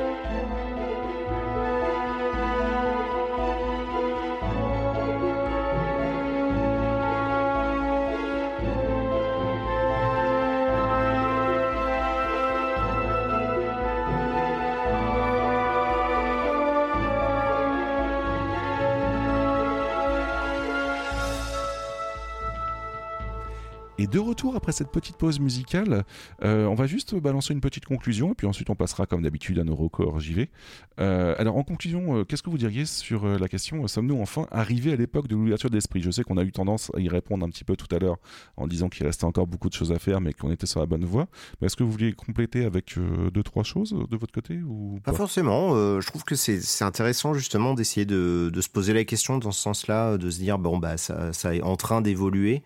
Euh, voilà, donc bah, comme on en avait discuté de toute façon en préparation, euh, on connaissait, déjà un peu mon avis, mais voilà, je trouve ça cool de, de mettre en avant des, des trucs pour que les gens aient pas forcément qu'une vision de la chose et qu'ils se rendent compte que ben Mm. si c'est des sujets qui les intéressent un petit peu, qu'ils puissent se dire ah oui tiens il se passe des trucs quand même, etc. etc. quoi. Oui, c'est clair. Après, euh, bah, comme on le soulignait depuis tout à l'heure, il y a quand même un énormément gros mouvement qui, est, euh, qui a lieu, que ce soit des joueurs, des, des développeurs, des, euh, des sites de vente, mine de rien, bah, comme avec itch.io et ses actions aussi. euh, il y a quand même pas mal de choses comme ça, donc c'est plutôt cool. On est vraiment dans, dans une époque où ça a tendance à changer. Donc c'est pas vraiment la grande ouverture d'esprit, mais comme on le disait, ça, ça a vraiment tendance à changer. Une belle dynamique, ouais. C'est Ouais, ça, ça, qui ouais. demande à, à Mm. continuer, enfin à perdurer. Et même s'il y a encore beaucoup de choses, voilà, à améliorer, rien n'est parfait, hein, bien évidemment. Au moins, je Mm. pense qu'on va vraiment déjà vers une première bonne direction. Et euh, peut-être qu'après, on se rendra compte qu'il y a encore d'autres choses qu'il faut améliorer. Du coup, on prendra ça au passage et euh, on fera en sorte que tout aille mieux. C'est clair. Juste pour compléter, parce que j'ai oublié de le dire tout à l'heure, et euh, on peut le, mettre dans conclusion, on disait que les choses avaient tendance aussi à changer point de vue représentation dans le JV. Euh, je voulais juste préciser aussi, euh, mine de rien, mais les gens comprendront pourquoi je le précise, c'est naturel, mais le fait que, bah, mine de rien, pour plus de représentation, il faut aussi plus de diversité parmi les devs, et c'est quand même super important. Donc voilà, je voulais le repréciser à ce moment-là, parce qu'on est quand même dans une dynamique où, certes, il y a des choses qui sont en train de changer, mais ce serait bien aussi qu'il y ait beaucoup plus de représentation de différentes minorités parmi les devs parce qu'ils ont une vision qui est très intéressante et on ne parle pas que de représentation mais vraiment une vision. Donc euh, pour euh, rendre nos jeux plus riches en quelque sorte euh, c'est quand même le plus intéressant d'avoir cette représentation là et cette diversité. Voilà. C'était juste ça que je voulais rajouter. Euh, Babar est-ce que vous voulez compléter un petit peu pour, pour la conclusion ou on passe à la suite? Eh ben non, merci de m'avoir invité. Je sais que c'est pas encore terminé, mais ça m'a fait plaisir de, de pouvoir parler d'autre chose que de difficultés, donc c'était cool. Bah écoute, ça nous a fait grandement plaisir de t'avoir aussi avec nous, donc ça c'est très bien. Euh, on va pouvoir enchaîner avec euh, les recos hors. Donc comme d'habitude, en deux minutes, on va présenter un objet culturel, que ce soit un film, une musique, un livre, un documentaire, une sortie, même si en ce moment, non, c'est un peu moins compliqué en ce moment, donc euh, on en profite. En deux minutes, on va essayer d'expliquer c'est quoi, de quoi ça parle et pourquoi vous le recommandez. Vous pouvez parler de tout, du moment qu'il s'agit de, ah non, on avait dit qu'on on jugeait plus personne, donc vous pouvez parler de tout, il y a aucun souci. Voilà, même les albums de Jules sont acceptés, ne vous en faites pas. Mon cher Exerve, est-ce que tu, euh, tu voulais commencer de ton côté Euh, bah, j'écoute pas Joule, mais, euh, mais vous pouvez l'écouter si vous voulez, il n'y a pas de souci. Je sais pas, non, j'avais. j'ai- J'y réfléchissais pendant l'émission. C'est vrai que bah, en ce moment, moi, je retombe beaucoup dans des mangas, donc j'ai plein de. j'en- achète pas mal. et bah, s'il y a des gens qui ont envie de découvrir des mangas qui sont peut-être moins connus, il y a une réédition depuis quelques mois d'une série qui s'appelle Eden. Euh, que, que vraiment euh, que Ouais. j'adore et que, qui, avait, qui était complètement introuvable euh, pendant pas mal d'années parce que c'était plus du tout en, en rupture. Donc voilà, si jamais euh, c'est- vous aimez bien des histoires de SF, euh, trucs un peu cyberpunk, etc., euh, c'est vraiment top. Pour moi, c'est vraiment un gros classique euh, au même titre qu'un Akira. Donc euh, vous pouvez y aller, les yeux fermés. D'accord, donc Eden, ok, ok. Alors, je ne connais pas du tout, je vais me renseigner. Eh ben voilà. Ça m'intrigue. Si pas- comme comme tu as parlé d'Akira, ça m'intrigue. De ton côté, Babar, du coup, tu avais quoi Bah, du coup, je vais vous parler d'un film. Ça fait longtemps. Rappelle-toi, la, saison dernière, j'étais en mode. euh, J'essaie de rattraper pas mal de films, du coup, que. Euh, Oui, donc tu continues sur ta lancée. Voilà, bon là c'est plus un petit hors-série, alors c'est un film qui est très bon, attention, mais euh, qui du coup j'ai pris un peu comme ça, un peu au hasard, il, est popé- il a popé pardon, sur Netflix, ça faisait des mois que j'ai pas lancé Netflix, donc du coup bon c'est vraiment une honte, hein, j'ai- honte. Mais du coup j'ai regardé enfin un film qui m'intéressait depuis longtemps, qui s'appelle Ex Machina, euh, qui est un film d'Alex Garland. Espagnol, c'est ça Non du tout, un Ah, je confonds avec autre, autre chose, Non, d'accord. Ex Machina, c'est un film anglais de Alex Garland, euh, Garland pardon, euh, avec entre autres dedans Oscar Isaac, euh, Ouais. Alicia Vikander, euh, Dom Hall Gleason. Euh, ce sont des personnes que tu as pu voir. Alors euh, Alicia Vikander, peut-être que tu vois pas qui c'est exactement, mais c'est la dernière Lara Croft dans le dernier film par exemple. Tu vois de Tom Raider. Je vois pas plus non plus parce que j'ai pas Non, mais voilà, mais- Tomb Raider, Son- mais rôle- on va dire le rôle le plus connu, tu vois, que, le, film, le plus connu récent qu'elle a fait. Et sinon, Oscar Isaac et Dom Hall Gleason, tu, as, tu as pu les voir pardon, dans des petits films indés, que c'est Star Wars 7, 8, 9. Je connais Voilà. vite fait mes deux noms ou même euh, Dune pour Oscar Isaac, qui est quand même maintenant, je pense que tu vois, je crois même que euh, tu- On, on dit Duke du coup, euh, Dunk du coup. Oui, c'est ça. euh, la, la police de Je l'ai toujours pas caractère. vu, donc je suis pas sûr de cette théorie. Mais du coup, pour Ex Machina, donc c'est un film de science-fiction sorti en 2014. J'ai eu un petit synopsis très rapide. Caleb, un programmeur de 26 ans, gagne un concours au sein de son entreprise, Blue Book, une des plus importantes boîtes d'informatique au monde. Il va pouvoir passer une semaine dans le domaine de son PDG et ainsi découvrir une technologie révolutionnaire. Ouh, mais qu'est-ce qui se cache dans la demeure de son PDG En fait, euh, je rigole, mais c'est un film du coup qui va parler d'intelligence artificielle et de plein de choses de la robotique et c'est plutôt un thriller que vraiment un film euh, D'accord, ok. c'est extrêmement bien fait en termes de rythme Euh, Mhm. l'acting est très bon et vraiment un film qui à la fois fait très bien fait au niveau des effets spéciaux mais fait également film à petit budget parce que tu il y a très peu de décors il y a très peu voilà de situations différentes mais ça impose un- une tension rythme et pas mal de thématiques forcément au niveau de l'IA qui sont plutôt intéressantes même absolument pas nouvelles hein, bien évidemment mais Mhm. qui voilà c'est toujours assez intéressant bon ça manque un peu de finesse par exemple le fait que la boîte s'appelle Blue Book que c'est un très grand moteur de recherche et qui contrôle tous les téléphones du monde. Bon, voilà, forcément, ça c'est un peu le côté, même si dans le film c'est pas aussi. Voilà. Mm. Mais bon, j'étais un peu en mode, ouais, bon, c'est un peu dommage d'avoir bloqué là-dessus. Mais en vrai, non, j'ai passé un bon moment. C'est un film qui, qui vraiment dure pas très longtemps, dure 1h30. Donc c'est vraiment nickel au niveau du temps. Et euh, voilà, propose vraiment quelque chose de bien. Euh, pas parfait, hein, bien évidemment, mais euh, j'ai beaucoup aimé au niveau de l'ambiance et surtout du final qui pour le coup était. Bien comme euh, j'imaginais, assez radical, donc euh, vraiment cool. Je sais pas si tu l'as vu. Exerve, euh, Yes, ouais, je l'avais vu il y a quelques années. Euh, bah, c'est très bien, ouais, ouais, c'est un, bon petit film. Ça, ça paye pas de mine comme ça, mais il pose des questions euh, assez intéressantes, en fait, toujours voilà, sur les questions de d'IA, de, de, de rapport à l'autre, euh, parce que c'est souvent ça, hein, la science-fiction. Et, euh, et là-dessus, je trouve qu'il s'en sortait, ouais, il s'en sortait pas mal. Tombe pas dans des pièges trop grossiers qu'on pourrait avoir dans ce type de thématique. Et au contraire il fait même un, film qui est plutôt stylisé au niveau de l'image sans pour autant tomber voilà dans des lourdeurs de style. Donc voilà pour le coup c'est une vraiment, bonne expérience. Et voilà mon cher Eti, je t'invite en tout cas euh, à le regarder parce qu'en plus c'est des thématiques que toi tu aimes plutôt. Donc euh, Ouais, donc dispo sur Netflix. dispo sur Netflix euh, j- en fait, j'en avais déjà entendu parler, donc euh, je suis plutôt Ah chaud. bah, il avait euh, pas mal marqué hein, euh, quand il était sorti, euh, notamment Mhm. pour ses effets spéciaux euh, qui tiennent encore pas mal la route. hein. Bon, après, c'est un film qui a 7 ans, faut pas non plus, pas exagérer, mais euh, qui pour un film, voilà, pour le coup, fait pas un dé, mais presque, hein, c'est pas un film à gros budget, bah, fonctionne vraiment très bien. Moi, niveau IA, c'est euh, Heure que j'avais beaucoup aimé, en fait, euh, qui était Ah, euh, plutôt Que cool. euh, D'accord, bah, Ah tu bah vois, ça, bah voilà, c'est ton contre- tour, tu peux- recommandation. tu peux y aller. mais euh, c'est pas ça que je voulais recommander aujourd'hui, mais juste avant que de faire ma recommandation, Babar, est-ce que tu avais celle de Sushi? Oui, et bien évidemment. Alors du coup, on va en plus parler un peu de la famille, des, des amis, parce qu'elle veut du coup recommander euh, pardon, la boutique de notre cher ami Morxine, donc streamer Ouais. que vous pouvez retrouver sur sa chaîne Twitch, donc euh, twitch.tv slash Morxine, hein, qui joue euh, principalement euh, en ce moment, je crois, fait toujours un peu de, de League of Legends, mais également euh, Euh, Tous les jeux Riot qui sortent en ce moment, parce qu'il y en a plein qui sortent euh, déviés de, de League of Legends. ça, il y a du Diablo aussi de temps en temps, je pense, euh, Mm. voilà, mais toujours des, des streams de qualité. Vous pouvez toujours, euh, voilà, si jamais, si jamais vous écoutez, nous écoutez pardon depuis longtemps, vous, on est déjà, déjà popé dans pas mal d'émissions, donc vous la connaissez Ah ouais. déjà de nom. Et donc elle a une petite boutique Etsy, donc vous pouvez retrouver sur etsy.com euh, slash fr slash shop slash Morxine. Bon, de toute façon, vous retrouverez en, en allant sur le site Etsy, vous tapez Mm. Morxine en moteur de recherche, vous la retrouverez. Et elle vend quelques petits porte-clés, quelques dessins, euh, voilà, en rapport avec le jeu vidéo, mais également en rapport avec euh, sa chaîne et d'autres choses, voilà, en rapport à la pop culture. Des dessins très sympathiques. Il y a pas mal de bébé Yoda, souvent. Et ça, c'est Oui, plutôt ouais, cool. ouais, ouais. Donc, euh, donc voilà, donc c'est aussi pour la soutenir, bien évidemment. Euh, en plus de regarder euh, sa chaîne, voilà, n'hésitez pas du coup à aller sur sa chaîne, euh, sur, son, ouais, sur sa chaîne, bien évidemment, mais sur aussi euh, le site, euh, sur sa, son shop Etsy. C'est ça, exactement. Ça, c'était la recommandation de Sushi. Et voilà, merci Sushi. Euh, de mon côté, je comme euh, j'avais commencé à parler le mois dernier de podcast, puisque je rattrapais mon retard, je vais vous en parler encore euh, là cette fois-ci. Et je vais vous parler de la confiture, en fait, qui a un petit slogan qui s'appelle Oniswa qui m'a létal, qui me fait beaucoup rire, en fait. Parce que la confiture, c'est comme la, parce que la culture, pardon, c'est comme la confiture, vous en faites ce que vous voulez. Donc, podcast culturel où Seb Novak et Docteur Comat vous transmettent chacun leur tour des, des deux grandes histoires en fait par podcast. Donc euh, ça peut être sur plein de choses. Il y, a- il avait eu un gros numéro sur euh, tout ce qui était l'histoire de la vaccination, en fait, qui était plutôt intéressante.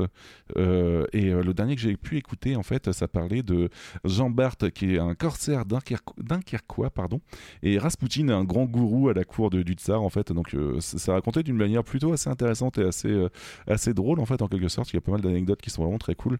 Donc ça sort sous le label Podcut et ça s'écoute sur podcast.ocha facebook.co slash la confiture euh, 1. Je sais pas pourquoi tirer 1, mais peut-être parce que le nom était déjà pris avant. Mais en tout cas, voilà, voilà. Donc vous pouvez retrouver tout ça là-dessus.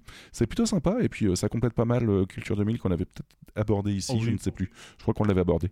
Donc euh, ça reste très intéressant et c'est toujours très intéressant de, de se culturer. Voilà. Euh, donc pour résumer, du coup, on avait euh, Eden proposé par euh, XF qui est un manga, on a Ex Machina proposé par Babar qui est dispo sur Netflix, on a la boutique de Morxine proposée par Sushi. Et de mon côté, on a du coup le podcast La Confiture. Euh, voilà, Euh, Il n'y aura pas de sushi initiation, euh, mon cher Babar, parce que Sushi a décidé de monter en grade et nous superviser, comme je disais. Donc, du coup, non, non, euh, sans rire, Sushi, on te souhaite beaucoup un bon rétablissement et plein de repos. Reviens quand tu peux. C'est toujours un plaisir de t'avoir parmi nous. Donc, euh, voilà, donc vraiment, voilà, voilà. Euh, je voulais remercier tout le monde d'avoir été là aujourd'hui. Merci à notre invité euh, Exerve, c'était super sympa et c'était vraiment très très cool de t'avoir avec, Avec nous. plaisir. Donc, euh, c'était important de discuter de tout ça avec toi parce que mine de rien en fait euh, tu dois être un des streamers connus qui a la plus grande ouverture d'esprit donc ça me va très bien Allez, prends ça les euh, autres. avec toi là-dessus. ah non, et plus d'une fois, euh, tu, bah, par exemple, l'année dernière, avec les histoires d'Ubisoft, en fait, tes réactions étaient vraiment très intelligentes et, euh, et euh, j'étais énormément de rangé de ton côté là-dessus. Donc, ça me faisait grandement plaisir d'avoir d'avoir un, un gros streamer, et pas que d'ailleurs, je dis un gros streamer, mais un gros youtubeur ou ce que tu veux, peu importe ton rôle, en fait, qui était quand même assez, assez rangé de ce côté-là et euh, ça, ça faisait grandement C'est vrai plaisir. qu'il n'y avait pas beaucoup eu de Voilà. réactions. euh, je sais que MV, de, de mémoire, il avait aussi euh, boycotté là, le, le salon, enfin l'espèce de conférence Ubi à l'époque, mais c'est tout quoi. C'était assez, assez tristoun, encore une fois. C'est pour ça que j'avais insisté tout à l'heure sur le côté, ben, voilà, quand tu vois qu'il y a des gens de l'industrie qui se mettent enfin à parler, tu te dis, bon, bah, peut-être que ça va en décider d'autres. C'est aussi ça, hein, le- la portée symbolique des gens euh, qui sont connus, c'est qu'ils peuvent, euh, tu vois, ils peuvent en inspirer d'autres. Quoi. Je pense qu'on a une responsabilité quand on est suivi par plein de monde de, bah, de mettre en avant ce qu'on défend, quoi, plutôt que de jouer le- la carte de l'autruche en disant euh, non mais euh, pas, pas de politique dans mon jeu vidéo, tu vois. C'est clair. Là-dessus, je suis totalement d'accord avec toi. En tout cas, c'était vraiment très cool. Donc, merci à toi d'être Eh venu. ben, merci, merci de m'avoir invité. Euh, on peut te retrouver sur plein d'endroits, euh, mon cher Exerve. Est-ce que, est-ce que tu peux compléter ceci, s'il te plaît? Alors, c'est la liste. non, bah du coup, c'est- Exerve sur YouTube, euh, sur Twitter, c'est Exerve85, j'ai- et sinon, euh, le plus simple, c'est euh, il y a quoi? Il y a Fin du Game. Ça, vous pouvez trouver euh, notre podcast un peu partout. On est sur Spotify, Qui est très, toutes les applis de l'univers. Merci beaucoup. Euh, je suis également auteur, euh, donc ça c'est chez Feur d'édition. Il y a trois bouquins euh, qui sont sortis et je suis en train d'en écrire un quatrième. Donc voilà, il y a plein d'autres bouquins très très cool si vous avez envie de, lire des choses sur le jeu vidéo. voilà, je pense que c'est pas mal avec ça. D'accord, ok. Merci de, de tout ça, en fait. On sait parfaitement où te retrouver. Du coup, mon cher Babar, on te retrouve où de ton côté? Alors, euh, sur Twitter, principalement, même si je tweete pas beaucoup, moi je lis beaucoup Twitter, donc n'hésitez pas si vous Ouais? voulez voilà, euh, papoter un petit peu. Euh, c'est at euh, BG en majuscule underscore Babar pour B-Side Games Babar. Pour BG, on sait très bien. Pour B-Side Games. Notre cher chef Sushi, que vous pouvez retrouver sur Twitter également at sushi underscore 88 underscore. Exactement. Euh, moi, on peut me retrouver sur euh, Twitter, euh, sur euh, Yetzati, Y-E-T-Z-A-T-I, tout simplement. Euh, je suis aussi disponible sur Twitch. euh, tu vas aussi disponible sur Twitch. Euh, sur Yetzati, pareil. Et euh, sur SoundCloud, pareil, Yetzati, puisque je fais de la musique. J'ai marqué presque musicien sur la description. T'as vu ça C'est Tu vois, incroyable. j'étais persuadé que tu pas le dire, que j'allais dire Ah, il est trop modeste, il va même pas parler de son SoundCloud. Allez l'écouter Ouais, non, mais il est, SoundCloud. il est temps d'en parler, quoi, quand même. Ça Oui. fait un an que je fais de la musique, donc euh, voilà, c'est plutôt important. Mais euh, en dehors de ça, vous pouvez nous retrouver, euh, bien évidemment, donc au nom de B-Side Games, sur tout un tas de choses, euh, sur Internet notamment avec bsidegames.fr, donc avec un joli site fait par moi-même, comme le dirait notre cher Babar. Euh, ça fait toujours plaisir d'avoir ce genre de compliments. Sur Twitter, à bside underscore games. Donc, bien évidemment, vous pouvez nous écrire sur Twitter si jamais vous le voulez, soit en mettant un commentaire, soit en privé. On lit toujours les, commentaires et on y répond la plupart du temps. Donc, il n'y a pas de souci. Même quand c'est désagréable, on arrive à y répondre. Vous en faites pas. Si vous avez un coup de gueule à marquer, n'hésitez pas. Euh, on peut nous aussi nous retrouver sur Facebook, mon cher Babar, Sur une page qui est mise à jour de façon euh, incroyable. J'en suis vraiment désolé à chaque émission, mais voilà. avec parcimonie. Désolé. Je, fais au- je, je sors, les, quand les épisodes sortent, je le fais, mais j'avoue que je les annonces d'épisodes euh, en avance. J'avoue que je suis pas très doué. Mais vous pouvez quand même nous retrouver parce que je vais arranger tout ça euh, sur facebook.com/slash games tout attaché. Ouais, et on peut aussi t'écrire sur, on nous écrire sur Ah oui, bien sûr, oui, par euh, contre, ça, par contre, ouais. ça, oui, n'hésitez pas. Ça, euh, c'est comme sur Twitter, on voit les messages, il n'y a pas de problème. Ça, on, Ouais, on et si, si vous n'aimez pas les, les réseaux sociaux, ce qu'on peut comprendre aussi, on est disponible à contact.bsidegames.fr si jamais vous avez euh, envie de nous écrire, peu importe ce que vous avez envie de discuter, on, on lira et il n'y a pas de souci là-dessus. Comme on le disait, si vous voulez apporter des précisions en plus voilà, sur ce qu'on a dit ou des choses, voilà, euh, Mm. n'hésitez surtout pas. Des si liens, on a fait voilà. des bêtises, Voilà, n'hésitez pas des aussi. liens à euh, partager, aussi, voilà, a pas de problème. souci. N'hésitez pas. Voilà, voilà, Et, du coup, un petit peu pour. ne pas oublier euh, notre hébergeur. bah oui, c'est vrai. Ocha. Donc, euh, Exactement. Voilà, faut retrouver sur ocha.co, donc .co, euh, B-Side Games, sur le site vous nous trouvez, et également bien évidemment sur toutes les applis euh, iOS, Android, Windows Phone, euh, Linux. Voilà, je sors des mots au hasard comme ça. Voilà. voilà. Donc euh, voilà. enfin, Il part vous vrille, le pauvre Bah, Il y, a des, Li- il y a des Linux Phone maintenant, hein, donc euh, c'est le ça. Yeti. Euh, alors, pour info, vous nous retrouvez peut-être pas le mois prochain, puisqu'on a décidé, comme euh, on, a pas mal d'activités de partout, de, faire un épisode sur deux. Donc, vous pouvez nous retrouver, enfin, un mois sur deux, pardon, très prochainement. Euh, par contre, chose qui est sûre, c'est que le mois prochain, on recevra Kamui, et ça nous fait encore une fois grandement plaisir d'avoir toujours des invités très très intéressants à recevoir. Donc, et en plus, pour un sujet qui est plutôt cool. Donc, comment transmettons notre passion du jeu vidéo? Que ce soit à un enfant, à nos enfants ou à n'importe quelle personne. Donc c'est- plutôt intéressant comme sujet. Du coup voilà, donc on se retrouve le mois prochain avec, euh, avec Kamui. Sur ce, on va se laisser sur une petite pause musicale proposée par Baba. Oui, euh, pour le coup, oui. alors, je suis désolé, ça va casser un petit peu l'ambiance niveau euh, fun et tout, mais c'est une, très jolie musique euh, qui vient du jeu A Plague Tale Innocence quand parlais. Donc désolé, ça fait un peu de tristesse pour, mais c'est une très jolie musique. Plein d'espoir. Et... Non, non, non, la- quand tu joues au jeu, il y a quand même un peu d'espoir quand même. Mais euh, non, non, c'est un très beau, très joli morceau, comme je disais, hein, de Olivier de Rivière. Donc euh, voilà, j'ai eu beaucoup de plaisir à l'écouter pendant le jeu et j'espère que vous aurez aussi beaucoup de plaisir à l'écouter, voilà, en fin d'épisode. D'ailleurs, Olivier de Rivière, si tu nous entends, il n'y a, toujours aucun souci pour que tu viennes. On, aimerait beaucoup parce que son taf est quand même très très cool, mine de rien, et très intéressant quand il en parle dans les, les différentes conférences qu'il fait. Donc c'est plutôt cool.